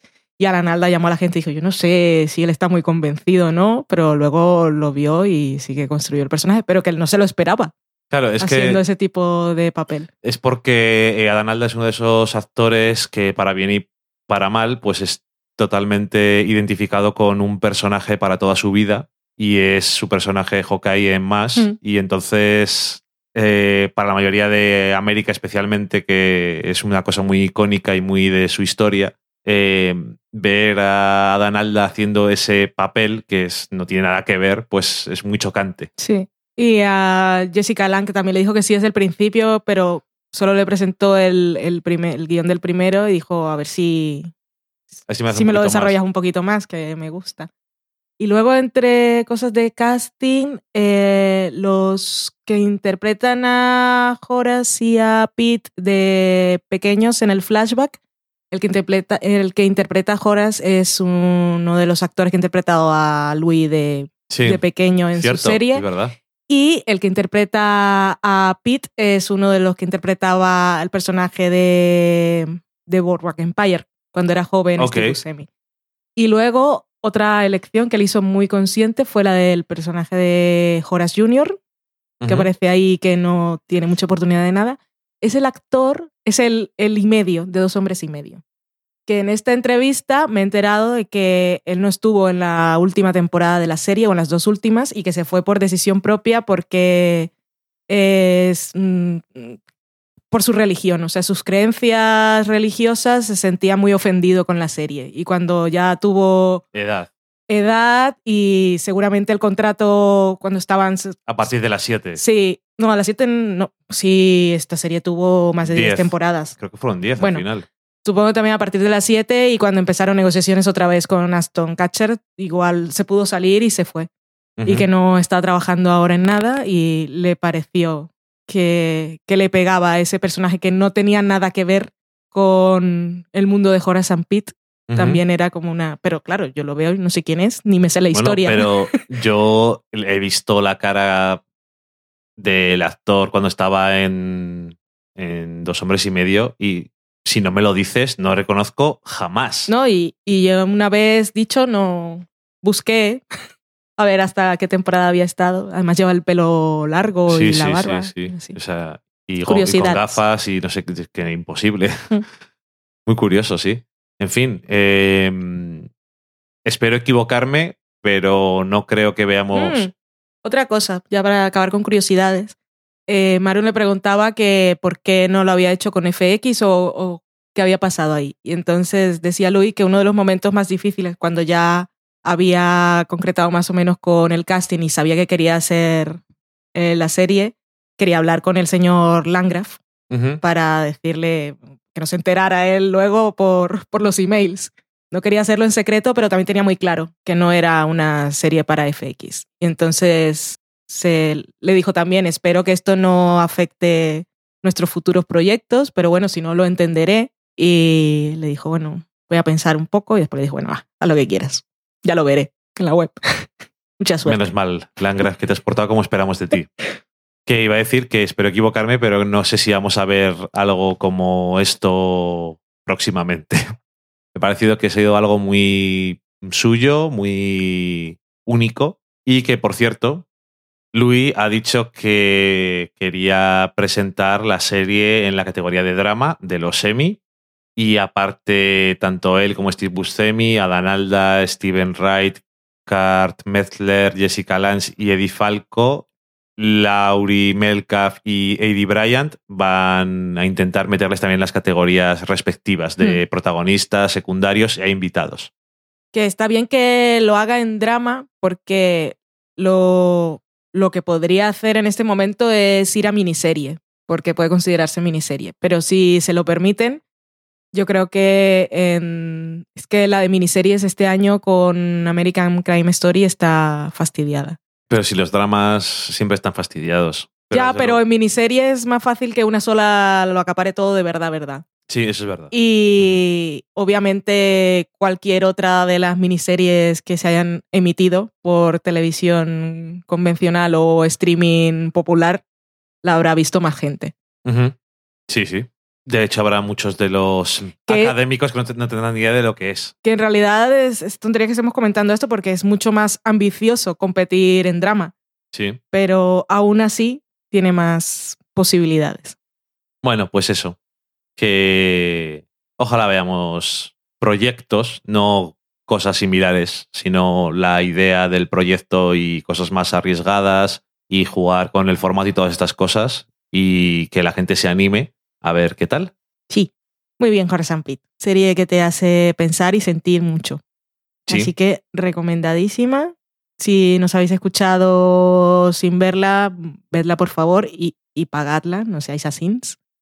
Y Que luego dices, joder, pero si Netflix cuesta 8 euros o comprarme el DVD o el Blu-ray y tal, pero creo que esto, esto lo leí en, en un blog americano y tiene razón, porque es que yo no, no tengo ese baremo. Dice que hay que verlo mejor. Piensa cuánto te gastas cuando pagas una obra de teatro que puede costar lo mismo, vas a una obra de teatro o un musical y esta es una historia mucho más larga y es estás apoyando a un creador que toma sus riesgos. Y, No sé, te sientes mejor persona. Sí, yo creo que sí, ¿no? Pues ya está. Acabamos Horace Pitt y el intermedio. Ah, y decir eh, gracias a Daniel Roca Ajá. por su apoyo y que sentimos que haya sido tan corta Horace and Pete, pero nos alegramos de que haya sido Horace and Pete la que nos Sí. haya tocado comentar. porque bueno, nos ha dado la, la oportunidad de comentarla más, aunque no nos cortamos para hablar de lo que queremos, pero sí, como lo dijimos en un principio, igual habríamos esperado para comentar el final y ya está.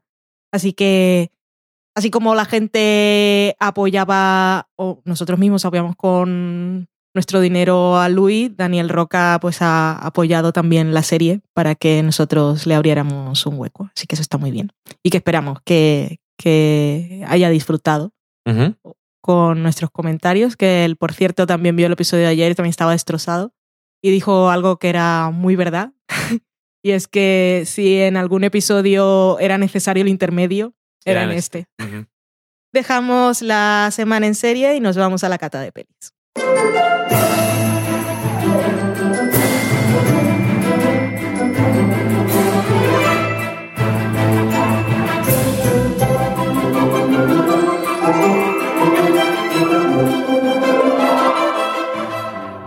En la cata de pelis de esta semana comentaremos un documental, se llama The Thin Blue Line y es de 1988.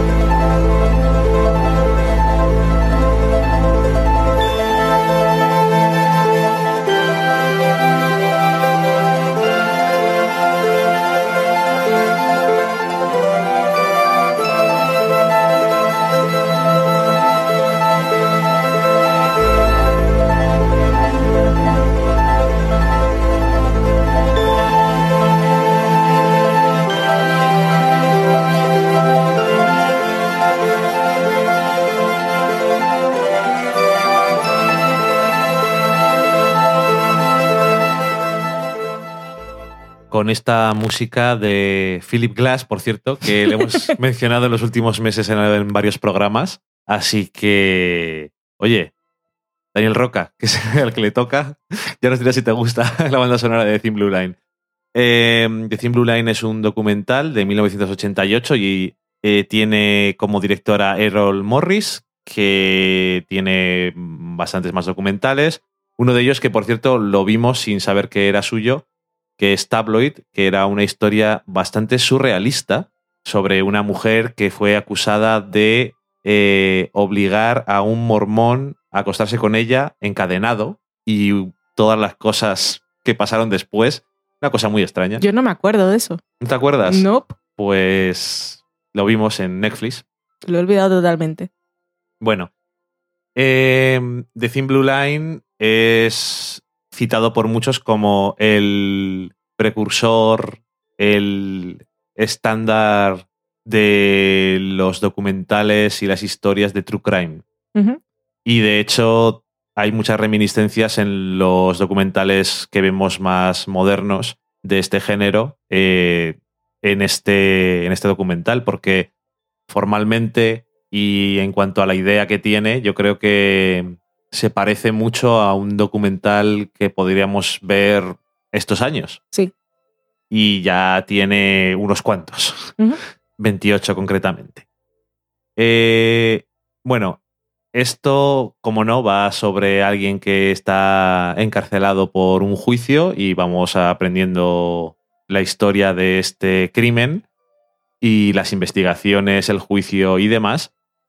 En este caso, este es un crimen que ocurre en los años 70 y eh, implica a un chaval de 16 años que le coge a alguien en el coche, un hombre de unos 28, y en un cierto momento que van en este coche, eh, les para la policía, una pareja de policías, como suele ser reglamentario, y el policía que se baja a inspeccionar el coche, a pedir los papeles o a lo que vaya, eh, es asesinado.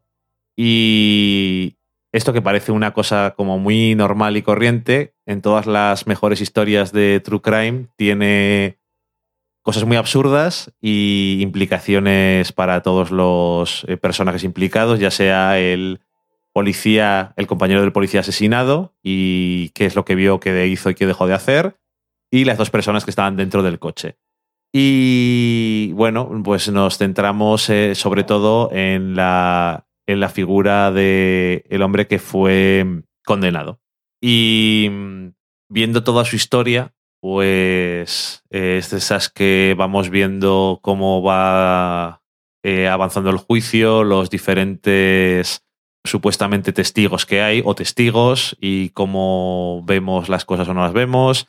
Eh, la historia de el hombre que acaba en la cárcel y si tiene sentido, esto sí, a toro pasado, eh, que él fuera el asesino y que fuera condenado. Y mm, me- lo quería ver porque eso, siempre que se habla de documentales de este, form- de este formato, de este género, que ahora está tan de moda, suele aparecer por ahí este documental sobrevolando como el original que habla sobre True Crime de forma moderna. Y tenemos, por ejemplo, lo podremos ver parecido en The Jinx, de alguna forma. Que tiene, sigue toda la historia, tiene entrevistas con implicado y tiene también momentos en los que se actúan las Recreaciones. recreaciones, creo que es mejor decirlo así, recreaciones de los hechos que ocurrieron. Y porque obviamente eh, los crímenes son de 1976 y el documental es del 88. Y bueno, pues eso, eh, es de esos documentales que expone un poco el sistema judicial de Estados Unidos, que ya vemos que en algunos casos no ha mejorado mucho.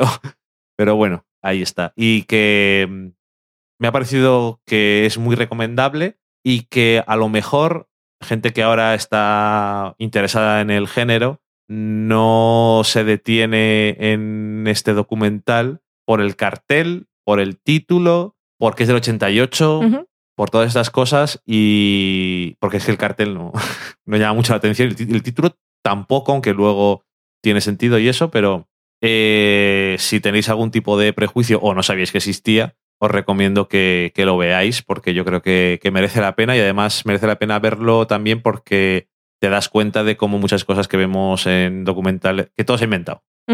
Y desde luego no es que invente muchas cosas, pero desde luego junta muchos elementos que vemos muy, de forma muy común hoy en día y además lo hace muy bien, yo creo.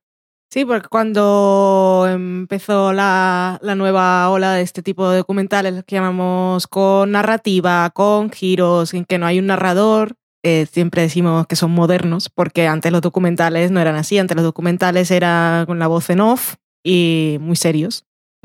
Y si había un entrevistador, pues era figura también.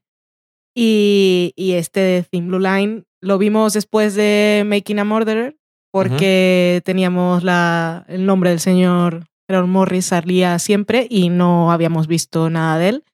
Así que vimos cuál era ese precursor, la abuela de todos estos documentales. Bueno, ya veo que realmente no te acordabas de Tabloid porque sí habías visto uno. Bueno, pero no, no me acuerdo. Bueno, Pero este es mejor. Que no, esa, esa historia que me estás contando es muy retorcida. Que no la recuerdo, la he olvidado totalmente. Y sí, que vemos ahora y decimos, uh, qué modernos y cómo nos gustan. Y luego, una vez has visto The Jeans, ves The Thin Blue Line y dices, ah, se parece a The Jeans. Obviamente no, porque es anterior. Pero sí que, sí que cambió las cosas en su momento, porque hasta ese momento no se hacían así. Y las recreaciones eh, en este caso están muy bien porque eh, acude a los mismos momentos una y otra vez, mostrándolos desde el punto de vista de, de los testigos que están hablando. Entonces siempre tenemos la carretera oscura, el coche que se detiene, el policía que se baja. Y dependiendo de si tenemos que está contando la historia un, nuevo testigo que aparece y pasa con el coche, pues las cosas las vemos diferentes tal como las vio ese testigo, o si es la, la versión del compañero o compañera policía que se quedó dentro del coche, pues también la vemos desde su punto de vista y, y es muy interesante cómo con una pequeña variación te va mostrando todo lo que se supone que ocurrió dependiendo de quién te cuenta la historia. Sí, que además con una pequeña variación las implicaciones son enormes. Sí. Y bueno, que como siempre ocurre en estos casos, al final la historia de el que es el protagonista del documental es mucho- era mucho más complicada. Sí, tiene, tiene esos giros que valoramos tanto ahora, están ahí. Y cuando empieza dices, tienes una, te formas una idea enseguida de esta persona, pues tonta, te mereces todo lo que te pasa, pero luego vamos conociendo más detalles. Y está muy bien, recomendadísimo. Historia de, del cine y del documental. Eh, leí por ahí, así como curiosidad, que ganó muchos premios de la crítica en su año de candidatura, pero no estuvo nominado al Oscar porque no lo consideraron un documental. Estaba Oh, ahí como una categoría, es no ficción, pero eso de las recreaciones no lo veía muy claro en ese momento. Ok. Entonces no lo nominaron como mejor documental. Ok. Eh, por cierto, que lo vimos muy cerca que de, la, de cuando vimos The Fair of 13, Ujú. que ya comentamos aquí hace unos programas, y que en algunas cosas se me mezclaban un poco Ajá. y no sabía cuál era cada uno. Y esa es nuestra recomendación de hoy. Este, en esta temporada hemos traído bastantes documentales. Sí, Me gusta. bastantes. Nos vamos a la cocina.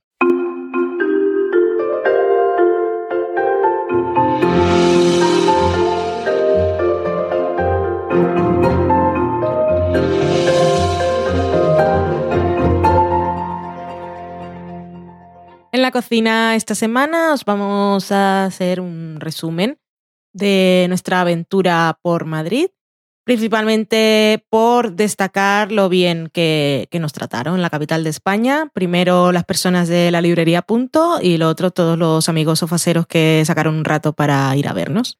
También comimos en restaurantes y eso, pero no os vamos a aburrir demasiado, lo vamos a dejar como recomendación para que sepáis dónde ir si os gusta ese tipo de comida. Pues estuvimos en Madrid en la librería Punto, que es una, lo llaman Centro Cultural y Gastronómico también. Es una librería que solo tiene libros de gastronomía y también es una escuela de cocina en la que se dictan talleres mm, todas las semanas, varios, y que la gente que ha asistido a ellos los recomienda mucho. Y allí fuimos a presentar el libro y la verdad es que lo hicieron todos ellos para que nos sintiéramos muy a gusto y aparte cuando ya estábamos en la presentación nos sorprendió a, a- a qué niveles. Llegó todo, todo el evento que se habían formado. Estuvimos allí nosotros en un sofá muy apropiado en lo que sería la planta baja o el sótano de la librería, que por cierto está en la calle Hortaleza 64 y cuando pasáis por la puerta parece una librería pequeñita, Pero no lo es. pero luego tiene abajo, tiene fondos.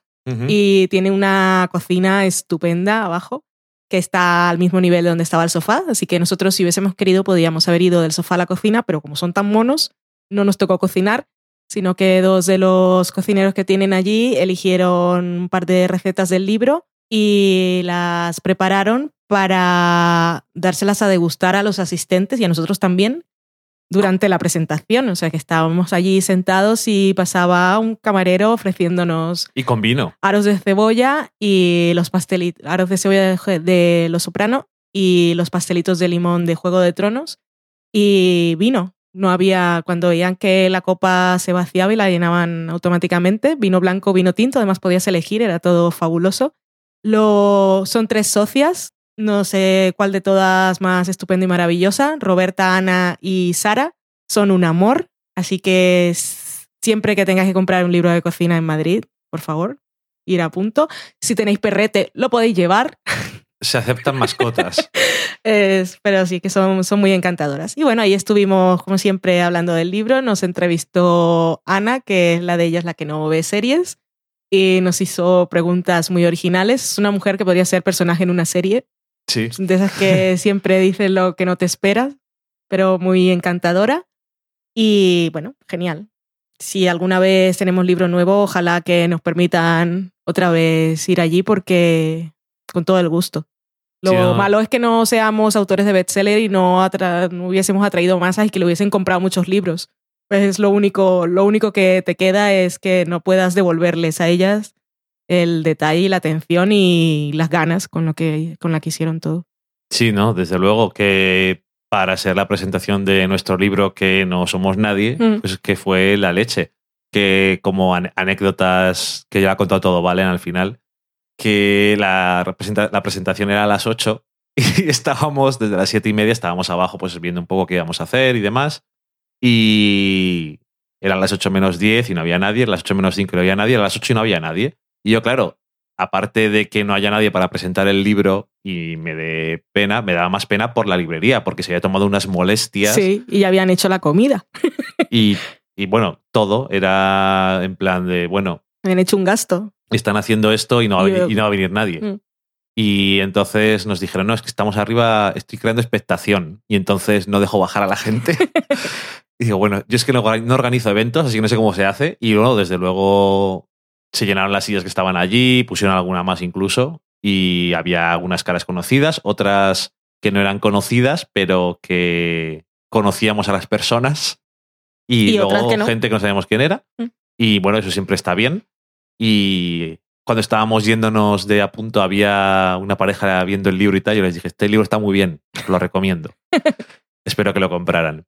Y, y nada, la verdad es que genial, nos trataron muy bien. Que es que siempre hablamos entre Valen y yo que tal y como es Internet y es el mundo, y o tengo la idea equivocada de cómo es el mundo y cómo es Internet, o tenemos muchísima suerte. Toda la gente que nos encontramos es lo mejor del mundo, súper agradables. Sí, Qué bien, ¿no? nos trata muy bien y que no suena frase hecha, pero no somos nadie, o sea, no, no tenemos mm, tú me haces este favor y yo te hago otro. No. Somos dos que vivimos del sofá a la cocina y hemos hecho un libro y la gente es muy buena gente. Te encuentras gente buena. La, Ujú. la hay.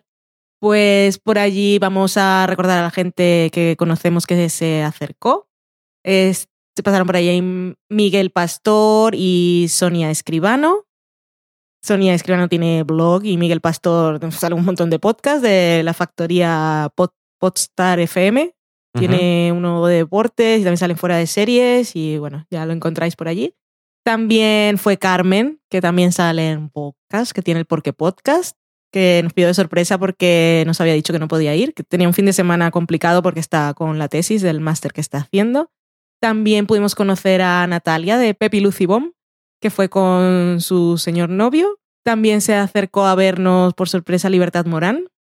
Que nos había mandado unos directos hace un par de semanas o así, contándonos que estaba un poco desconectada porque, porque la vida, pero que había vuelto a escucharnos y tal, y no sabía si se iba a poder pasar. Y por allí se acercó, así que muchas gracias. Estuvimos con María también, teletuiteando, que ya sabéis que es invitada de la casa. Y no estuvo, pero nos escribió para preguntarnos cómo estaba Mariajo, que la pillaba por Ibiza, así que queda ese encuentro pendiente para otra vez. ¿Y qué hicimos? Pues ese día nos fuimos a cenar, restaurante Tuk Tuk, que acaba en K, que tiene mm, dos o tres locales por Madrid. Nosotros fuimos al de Chueca y tiene así comida, la venden como street food, eh, Indonesia, bueno, asiática. Dicen asiática Indonesia, street food. Y muy bien el local. Aparte pusieron una mesa que tenía decorándome el póster de Chunkin Express de Wong Kar Wai, que me pareció ya una buena señal. Y muy atentos ellos porque te explican enseguida que la carta cómo funciona y te hacen recomendaciones. Estaba todo muy rico y no es caro. Que sepáis si vais que los platos son abundantes. Sí. Así que igual empezad con uno. Podéis pedir una cosa para compartir, dos cosas para compartir realmente. Y luego, si ya tenéis más hambre, continuad. Pero nosotros pedimos unos, unos baos, sería medio bao cada uno, Sí. eh, así de primero. Y después nos pedimos, tú te pediste unos noodles, yo me pedí un plato de Yo arroz. me pedí el Hokkien y tú el Hong Kong Chachu. pero eran enormes. O sea, con uno en realidad habríamos comido los dos. Así que que lo sepáis. Si vais dos, Es decir, empezad suave. Un plato por persona. Sí. Al día siguiente fuimos a comer a un coreano que, como me dijo Vanessa, tenía un nombre muy original que se llama Corea, con K, Ajá. que está por allí por la zona de Nuevos Ministerios y es Eh, un restaurante. Cristóbal Bordiú 59. Muy bien. Que es un restaurante pequeño y que mantiene la misma decoración de cuando lo abrieron. Si me dicen que lo abrieron en los 80 o en los 70, lo creería. No, no gasta en eso. No. Pero no, no pedimos muchas cosas porque ya veníamos advertidos, autoadvertidos por la noche anterior. Y solo pedimos unas empanadillas que estaban, las ponía muy bien en, Tri- en TripAdvisor, pero estaban normalicas. Y luego nos pedimos un plato para los tres, que fuimos con María y era una de las barbacoas coreanas, que tienen allí un huequecillo en la mesa y luego te van con el camping gas. Ujú.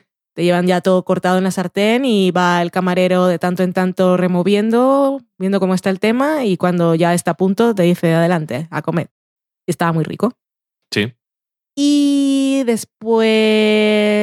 Pero que eso, por ejemplo, si vais dos personas y os pedís ese que nos pedimos nosotros que pone para dos, tres personas, que me parece que se llama sorpresa de la casa, eh, con eso ya comen dos personas perfectamente. Sí, Y por nada, o sea, es, muy- es bastante barato. salió muy bien de precio y que tiene muchas opciones de esas. Hay unas que son solo con carne. También está el bibimbap, si lo queréis probar alguna vez, con kimchi. Así que me parece un buen sitio. Y estuvimos por la tarde en una exposición en Cibeles, en el ayuntamiento. En, En lo el que era. antiguo Correos. Antiguo Correos. Exposición que se llama Aliadas, que era de arte feminista, que nos había recomendado Carmen y también quedamos con ella allí, que estuvo muy bien. La de la planta superior es un poco más así de arte moderno, que, no nos va mucho, así que la pasamos un poco más rápido. Pero esa de Aliadas eh, me gustó, me gustó bastante y sí, no porque fuese caro, sino porque siempre vas un poco mirándote el dinero, porque en realidad, la, bueno, las, los originales costaban de 300 a 500, que eso no me lo planteo, pero las copias creo que costaban 10 euros, que me hubiese podido comprar una, pero al final no. Y si me hubiese podido comprar una, me gustaba la de la bicicleta. Ok. Salía un hombre con, bueno, no se veían las caras ni nada, era una, una ilustración. El hombre con una bicicleta con ruedas redondas y la mujer con una bicicleta con ruedas cuadradas, que me pareció que estaba guay. Sí, había más de una ilustración que estaba muy, muy chula y la otra que se llamaba eh, Feminizarte Sí. 4. Ujú. O sea que han hecho otras tres anteriores. Pues es lo que tú dices. Un poco de esas que te dan susto. videoproyecciones, eh, arte eh, moderno que alguna cosa Arte conceptual. estaba bien y otras cosas pues no. Cuando te digo que te pegan sustos, literalmente, porque pasas a una sala y de pronto un vídeo de una que grita y dices, ¡uh, socorro! ¿Qué ha pasado? Y ya luego por la noche fuimos a cenar a un restaurante que se llama My Veg, Veg de vegetal, de V-E-G, o de vegetables, supongo. Eso es. Que está, ¿este por dónde está? Este está en la calle de Valverde 28. Que es un restaurante que nosotros pensábamos que era vegetariano, pero en realidad es un restaurante en el que las verduras son importantes. Exactamente. Pero, bueno, tienen una carta adaptada para celíacos y, otra, sin para- lactosa. No. No, vegana. Y otra vegetariana y vegana. y vegana. Que Carmen eh, tiene problemas de intolerancia con la lactosa y aún en un sitio así le cuesta a la pobre y nunca puede pillar postre. Mm. Pero bueno, el resto de personas, si no tenéis grandes problemas, en realidad no es un vegetariano como tal, porque en toda la carta hay platos, hay solomillo, hay pescado y, y de todo. Sin embargo, yo me pedí un plato de guisantes a la crema con un huevo pochado, que estaba muy rico. Sí. Los postres estaban buenísimos también, el suflé de chocolate está de muerte. Y lo otro que era. El otro era una tarta de zanahoria, sí, creo. tarta de zanahoria con una crema de queso, creo. Y aquí en la cena estuvimos con María, con Carmen, con Estefanía, que es una amiga de María, que no conocíamos. Y también se acercaron otra vez eh, Miguel y Sonia. Hablamos que- mucho de drogas y eh, de las de farmacia. Sí. Encontré una, una persona con la que podía. Bueno, dos. Miguel también es un poco fans. Eh, digamos que fue una revelación para ella más, porque dijo, ay, puedo hablar de, de estas cosas sin que me miren raro. Así que, te- sin que me juzguen. Pues sí, hablamos de eso y lo de siempre, de series y hablamos también de youtubers. Y, Sí. No sé, la- los temas de conversación no se acaban. No, Y al final la mesa estaba reservada para seis sí. Y al final Carmen se quedó y el camarero dijo, vais a estar un poco apretados. Y yo estaba, hostia, si esta gente me cae fatal. No, no era el problema, señor. No estábamos apretados primero y segundo, no habría sido un problema. No. Rozar un poco el brazo con alguien. A la pobre Carmen la quitamos de las cosas que tenía que hacer ese día. Y se fue, no había hecho su dibujo del día. Sí, Miguel, que es muy mala persona, además, según se estaba yendo, se lo decía. Y ya está, nos tomamos una copita también por allí, por un bar. Bueno, en copita solo tomamos tú y yo, porque los demás tomaron tónica y Coca-Cola, que el- llegamos, eh, aún era hora de cena en los bares de Madrid. Si- Sin embargo, el señor nos hizo pasar. eh, Son, son, siete son seis personas, pues una mesa, van a beber. Y cuando comenzaron a pedir, dijo, hostia, ¿Para qué les bueno, al, menos es pronto y todavía no se me ha llenado el local, no tengo que echarlos, pero eso, pidieron tónicas y Coca-Cola y pediste un bourbon y un mojito de frutos rojos. Y eso que lo pasamos muy bien en Madrid. Calor, Sí. llovía Y también de vez en cuando. Y el café Gijón, no os sentéis dentro a pedir Oh, una sí, caña. ves que se me olvidan las cosas malas, pero eso también es una recomendación, desrecomendación, como dicen Ujú. las de Ecos Podcast. Eh, porque sí, es sitio con mucha historia y tiene su placa fuera de sitio histórico, que espero que no les den subvención cada año por mantenerlo, que es lo que más, es lo que más sufro. Pero un sitio de tertulia de hace 128 años. 128 años tiene, sí. Muy bien, pero ahora no, no hay tertulia ni te codias con intelectuales y el sitio, pues entras sin mucha historia, un poco rancio. Está anclado en el pasado de la. Es un, es- es un San Pete. Pero de la peor forma posible. O sea, la comida que les veíamos que les servían a unos Pobres. turistas asiáticos que estaban Oh. al lado era de gasolinera. Y, no eso, sé, eh, la carta de precios está fuera, pero eso que vas hablando con la gente y entras, te sientas, ¿qué vamos a pedir? Unas cañas, no pasa nada, éramos cuatro. Y cuando nos las llevaron, ya nos dejaron la, la cuenta, la hoja del ticket, pero el señor lo puso boca del abajo. revés. Pero nadie dijo a ver cuánto es. Y cuando íbamos a pagar, pues 22.80, cuatro cañas, pues dices, a ver. Y además luego yo fui al baño y el baño daba asquete. El baño era de hace 128 años. No, pero es que se veía, con los precios que cobran, ya no digo limpiar, que también había que limpiar porque es lo típico que, que tenía gotitas, que yo no me siento, pero lo ves y da asco. Pero luego es que se veía viejo de que esto no, no lo han cuidado. Yo creo que se podían Da gastar pena. dinero en más que en mantener las chaquetas de los camareros. Sí, quedaban muy planchados ellos. Pero bueno, que no vayáis. Luego lo puse en Instagram y la gente que me ha comentado es toda gente que ha pasado el chasco también. Que van porque el sitio guay, pero luego no. No hace falta. A no ser que tengáis muchísima curiosidad y os lo- podáis permitir. Pero no es que vayáis. no tiene encanto tampoco. Ya, Yo no lo vi. No, no, Luego tiene. había un eh, pegados a una pared un montón de sillas amontonadas y unos manteles. No sé, es un sábado por la tarde. Mm, Bueno, en fin, da igual. No vayáis al café, hijo. No. Que alguien dijo que había ido y había tomado café y el café estaba malo también, no sé qué. Imagínate. Tu padre también dijo que habían ido y les habían cobrado casi 5 euros por un café normal. Sí. En fin. Eso. De recomendación, recomendaciones y los sofaceros molan. Es un buen resumen. Sí. Dejamos la cocina y nos vamos a la sobremesa.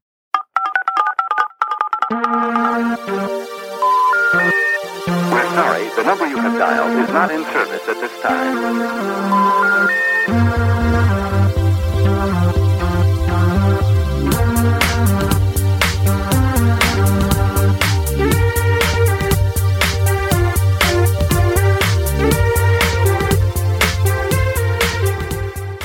La sobremesa ya estáis todos servidos con vuestra bebida o café de elección, que es lo que he hecho durante la música, porque me muevo como flash. Y si me moviera como flash, seguro que le habría tirado a la gente las cosas encima, así que mejor, mejor no. Cuéntanos, Daniel. Algo, So- cuéntanos algo, por favor. Así dejo de hablar. Pues si quieres empezamos por Twitter. Empiezo con Daniel Roque que decía, soy muy fan de los colores de los carteles de Girls. Es una cosa que jamás ha oído decir a nadie, así que oye, Que va muy bien para cada episodio. Es una cosa que tú, particularmente, y Miguel Pastor, que nos contaba que es más daltónico que tú, no podéis apreciar. Totalmente cierto. Eh, la cocina de Mou, que es de aquí de Burgos, dijo, a ver si me puedo acercar en Madrid. ¿Cierto? Pero no, no nos dijo nada, así que suponemos que no le vino bien, que son cosas que pasan. Y decía es que le parecía milagroso cómo acertaban siempre con la combinación perfecta. También a Lana Farra decía que a, él también- a ella también le gustaban mucho. Y también sobre Girls decía Daniel Roca que, que llamaran Sample al niño era grandioso y que era un gran monólogo y un gran final, lo de Girls, que le había encantado. Ni. Daniel Roca también, que nos dice muchas cosas, decía, vista Tess de Polanski, preciosista película que me ha gustado mucho. Y también decía, difícil ser tan bella como Natasha Kinski. ¿La has visto en París, Texas? Daniel Roca. Yo solamente lo he visto en París, Texas, y me parece cierto. No digo que no esté bien en test, pero bueno, sí, supongo que la frase es difícil ser siendo ella también. Difícil ser tan bella cada vez. que le decía eh, Ramón Rey también, decía que siempre había sido de Polanski y que debía gustarle a todo Kinski. ¿Eh? A los Kinski mm, no creo que les guste. Bueno, eh, Inma, que es Inma López S, decía sobre el anterior programa. Este es el que más me ha gustado en global. Vamos, que me ha parecido redondo. Ustedes me abren los ojos a otras realidades. Qué bonita. Qué bien. Espero que siempre sigas encontrando algo. Que no sean redondos, redondos siempre, pues un poquito como si el círculo lo hiciera yo, que no sé dibujar. Ok. Eh, Daniel Roca decía que The Girlfriend Experience no nos recordaba un poco a Blue, que hemos dejado ahí. Siempre, siempre aparece Daniel Roca para recordarnos que no hemos acabado Blue. Mm, Le decíamos que vale que el personaje puede que se dedique a algo parecido, pero la intención y lo que cuenta la serie no tiene nada que ver, porque Blue tiene un factor sentimental, emocional, incluso maternal y de por qué hace las cosas que en The Girlfriend Experience no está y no es lo importante. No. Precisamente no, todo lo contrario. Desde luego. Decía, recuerdo que me debíais la segunda temporada. Ahí está. Me dejó mucho pozo. Y también decía que en el mismo paquete estaba Christine con América Ferrera, que era una especie de proto-dates. Ok.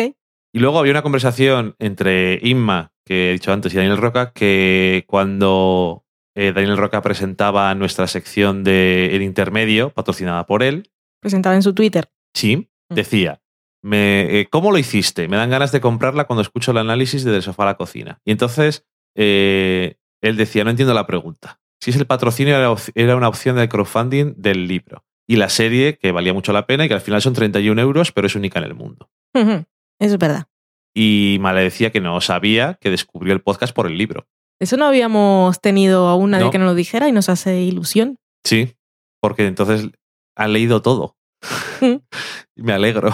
¿no? Y que aparte en el libro voy a ver estos quiénes son y que llegue si no te parezca mal, pues me hace mucha, mucha ilusión. También le decía, pero vamos, que seguro que si quieres patrocinar una sección podrías llegar a un acuerdo. El próximo libro. También decía sobre Horace and Pete que muy de acuerdo con que el prota al final es Pete y que Horace termina siendo más bien un espectador. En el 7 yo creo que, aunque no se llega a decir, la chica sí que es machista. Complicado, no es que sea machista, Ya, bueno. También dice, es la mujer de Lot la que se convierte en estatua de sal. eso sí. Y yo digo, te dije a ti, me corrigieron una historia bíblica y digo, no importa mucho, pero tienes razón totalmente. Y error mío, que como tenía la referencia del otro que era de Abraham, ya digo, lo junto todo. Error tuyo, yo estudié en colegio de monjas y me pareció bien que hubieses dicho que, que era la hija de Samuel, pues también. La hija, no, ni siquiera la mujer, o sea que, en fin, continúa. También más cosas sobre and Pete que no tienen spoilers ni nada. Decía, la conversación entre Horace y Ronda es más bien una clase magistral, Mm. al estilo de So Did the Fat Lady. Sí. Y que él diría que Louis nos habla desde un Louis anterior a haberse planteado esas cosas. Puede ser. Ok, yo puedo estar de acuerdo. Y también decía que estaba 100% satisfecho con el intermedio. Esta vez no tenía queja. Me alegra. Eh, yo, que es Schopenhauer 98, nos eh, hacía un link a un tweet que habían puesto en TV Spoiler Alert sobre Girls y decía, spoiler en la foto, qué canallas, que voy por la cuarta. Ya. Lo malo es que la cuenta se llama TV Spoiler Alert. ya, pero no, no, no se sé, dedican ya a sé eso. que no tiene nada que ver, pero que es verdad, es que no, es- no hace falta. No, muchas veces no piensan, no piensan un poco más allá. No, claro, es que me fastidia porque que lo hagan en, el, en la prensa normal y lo hacen muchísimo, me fastidia, pero que lo hagan los chicos de TV Spoiler Alert, que son seriéfilos y tal. Pues es que a veces te olvida porque sí que eran las fotos promocionales de la temporada, pero es que hay gente que no está atenta a estas cosas todo el tiempo. Sí, y que se ha acabado la quinta temporada, pero que hay gente que todavía no ha llegado. Mm. Es decir, puedes poner en el tweet eh, fotos promocionales de la quinta temporada de Girls o, o lo que sea lo demás y otra imagen mucho más Neutra, neutra, efectivamente. no de un evento. También eh, hablaron de nuestro libro, por cierto, en larepublica.com. Lo hizo el artículo Alesia Cisternio, que es en mi nevera, en Twitter, en su sección que se llama Pan del Día. Y nada, que no contactó con nosotros y ahí nos hizo un poco de publicidad el- sobre el libro y también sobre el evento que teníamos en Apunto. Así que muchas gracias. Sí. El señor J, que es SR Javi J, decía: Estoy escuchando del sofá a la cocina hablar de Horace Pete y me parece interesante, pero me da miedo deprimirme con ella. Yo, antes de haber visto el último episodio, hubiera dicho, "Nah", pero el último me ha, me ha deprimido más. Lo único que se la recomiendo igualmente. Sí, sentir cosas está muy bien. Ahora, un mar de felicidad no es, no es un happy place, No, pero te hace pensar mucho. Elena Asensio decía, a mí también me da esa impresión y por eso no la he visto. Y decía el señor J, si a mí ya Bojack Horseman o Love me dejan pachucho, esta me despedaza emocionalmente seguro. Segurísimo, eso sí. Sara Kukala, que es una de las dueñas de la librería Punto, ponía varios tweets y el primero decía, los autores del sofá a la cocina en Apunto, qué gusto tener a gente que defienda el libro. Y también comentaba eh, una cosa que dijo Ana, que era la que estaba presentando el evento y estaba conversando con nosotros, en el que eh, citaba que en las series no se bebe vino. Y después Ana había puesto, pero deja claro que es en las series españolas, que Ah. en las americanas se bebe vino y mucho además. Y. Empezó, empezó por ahí la charla casi. Sí, porque está muy enfadada. Decía que las series españolas las tenían que prohibir porque no, porque no se bebe vino. ¿Qué mierdas pasa? Y tiene toda la razón. Si es que me hace mucha gracia cuando veo series americanas que beben un montón de vino y además siempre hacen en plan vino de Napa, de Mm. California y de vino americano que o italiano. O italiano. O francés. Siempre son los franceses eh, Cuando tienes mucho dinero, sí. que son Burdeos. caros. No, que son de mm, 1990. El 1980. Chateau el Tutut Tajú. Sino el típico Chianti, el italiano. O los vinos de allí. Pero que, Pero que aquí en España no se bebe ninguno. Beben, beben cerveza. Pero que me hace gracia porque que en Estados Unidos promocionen sus vinos que no no son gran cosa. Lo único que California, como tiene clima mediterráneo, pues ahora hacen un poco más algo que merece la pena, pero hasta, no me acuerdo dónde lo vimos, me parece que fue en Last Week Tonight, que salía un gobernador de Long Island y vendía mucho y estaba muy orgulloso del vino de Long Sí. Island. y, y se- y John Oliver se descojonaba de él porque eso es como ver Don Simón prácticamente parecía, porque lo, bebi- lo bebían en cosito de plástico que tiene un grifito Sí. y decía, yo ni en vaso, directamente de esto. En Vaya Tele hacían un artículo que se llamaba 17 libros para seriéfilos y lectores consumados. En esa lista estaba nuestro libro, que nos gustó mucho, muchas gracias. También en La Vanguardia Sí. Aparecía nuestro libro recomendado y... Que esperas y que gracias. Gracias. Ponía la redacción, no sabemos quién es. Pues todo lo de series Sí. son multitareas. Eh, y esto lo digo por, eh, no solamente porque gracias a los implicados, si no se me iba a olvidar, sino porque Jennifer, que es Jenny Jenny 19, eh, retuiteaba con cita el, este post de Vaya Tele y decía, yo tengo dos. De Claro, sofá a la cocina y Nueva York en serie. Eh, decía, ver los capítulos donde salen las recetas que cocinas del libro de sofá a la cocina como concepto. Y aquí estoy viendo Adventure Time. Muy bien, y así podéis comprobar que no mentimos. Que no Eso- nos lo hemos inventado. Eso mola. Además, sobre todo de episodios que no has visto. Porque los que has visto igual te puedes acordar, o si no, igual también, si te gustan mucho, lo puedes volver a ver. Qué guay, somos ref- una referencia ahora de cultura pop. Y luego dices que no somos nadie. también muchas gracias a Asombrado, que es esa es otra, que nos recomendaba cuando Arturo Parroquia, del podcast Todopoderosos, si no me equivoco, eh, No preguntaba, preguntaba por, oye, podcast, necesito podcast, recomendadme podcast. Así era. Y decía él, pues mira, aquí tienes uno. Y decía eh, Arturo González Campos, les conozco. Los conozco y no me gustan. Y decía el otro, lo imaginaba, o concretamente, imaginábalo, series y cocina. Muchas gracias por recomendarnos. Que esto lo había preguntado, no sé, lo vimos hoy. Sí. Dos mujeres y un vestido, que es DMYUV, las iniciales. Decía, supongo que lo sabéis, pero salís aquí y también hacía un enlace a lo de Vaya Tele. Gracias por avisarnos, que si no nos enteramos está bien. Daniel Roca decía, mi madre la primera mitad del 10 de Horace and Pete, de lo más fuerte que he visto. Me voy a tomar un descanso. De la primera parte es desoladora y aún así con espacio para la risa what the fuck a tope. Desde que empieza es un no parar de emociones. Al final lo que me rompe más el corazón es lo de los vasos. Y también decía que la historia del béisbol muchísimo más fuerte contada ahora que la primera vez. Estaba en ese estado de quiero verlo, pero no quiero. Ya, lo entiendo perfectamente. Decía también Dos mujeres y un vestido. Dani dice que Supergirl es lo más adorable después de Loki. ¿Y Valen no es adorable? No me pongo esos niveles. Ya lo creo que es adorable.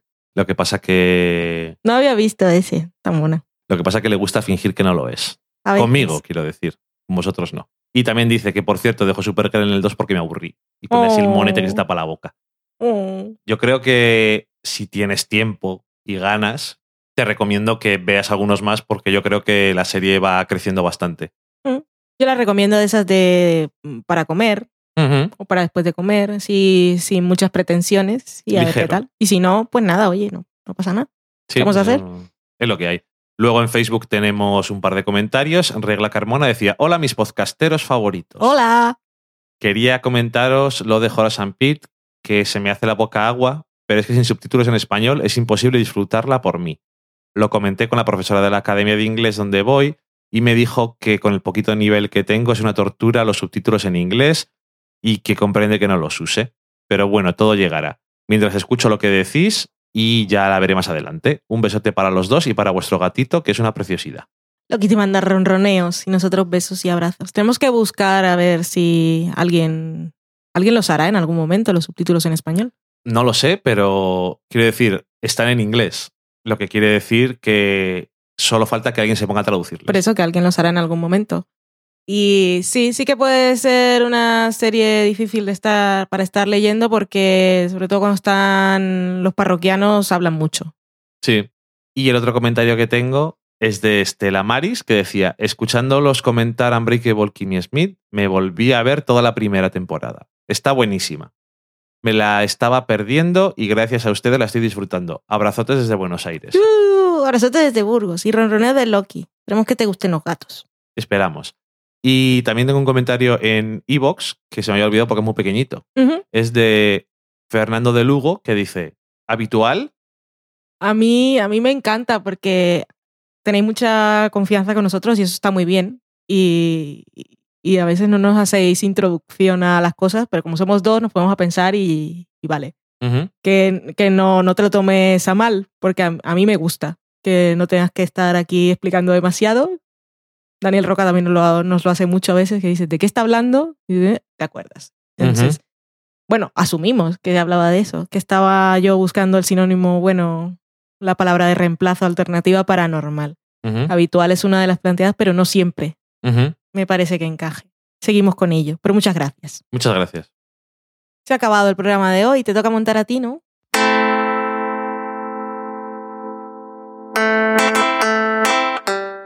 Sí, me toca montar a mí. Me dio miedo estos segundos de silencio, me quedé dudando, no, no me toca a mí, no. Estos segundos de silencio era porque tenía que sonar el ting que toca siempre. Montas tú. Sí, tengo que montar yo. Y además tengo que montarlo rápido porque el miércoles empiezo a trabajar y no. No me nos, da cuentes, tiempo. no nos cuentes tu vida, danos el programa. No nos cuentes tu vida, has empezado tú. Muchísimas gracias. Esto es como No, dicen en los juicios. Ha abierto la puerta, por lo tanto podemos utilizarlo Es en verdad. el juicio. Es culpa tuya. Protesto, invenciones. Eso es. Ojalá alguien lo diga algún día. Ojalá. Muchísimas gracias por acompañarnos una vez más en vuestros ratos cuando salís a correr, a pasear el perro o el gato. Si lo Mm. sacáis con arnés. Sí. No sé. Una cosita porque se ensucian las patitas. Las patitas de los gatos son muy bellas. Si escucháis en el gimnasio, pues también fantástico. Ya sabéis. Bueno, no tenemos muchos spoilers, así que no hay peligro de que nadie se caiga de la cinta parando para Ujú. saltar. Si vais en el coche, o en el autobús, o en el metro, al trabajo, al cole o a comprar, o si estáis limpiando la casa, o si vais a dormir, como nos escucha O nuestra si amiga vais a Estela, cocinar. o estáis cocinando. Pero bueno, que aquí estamos, acompañándoos creepymente en vuestras Ujú. actividades privadas y personales. Eso es. Gracias. Muchas gracias. Y, y disculpa. Disculpad porque por lo menos, no te disculpes, por lo menos ha sido diferente que la de la temperatura. Mira, Ha estado bien. muy bien. No, no debo hacer la de la temperatura nunca más. No, digo que puedes ir variando. Ah, es que sale, es que me, me sale solo. Ya, pues como todo, ¿no? Esto no está preparado. No hay filtro. No. Adiós. Hashtag sin filtro. Adiós. Adiós.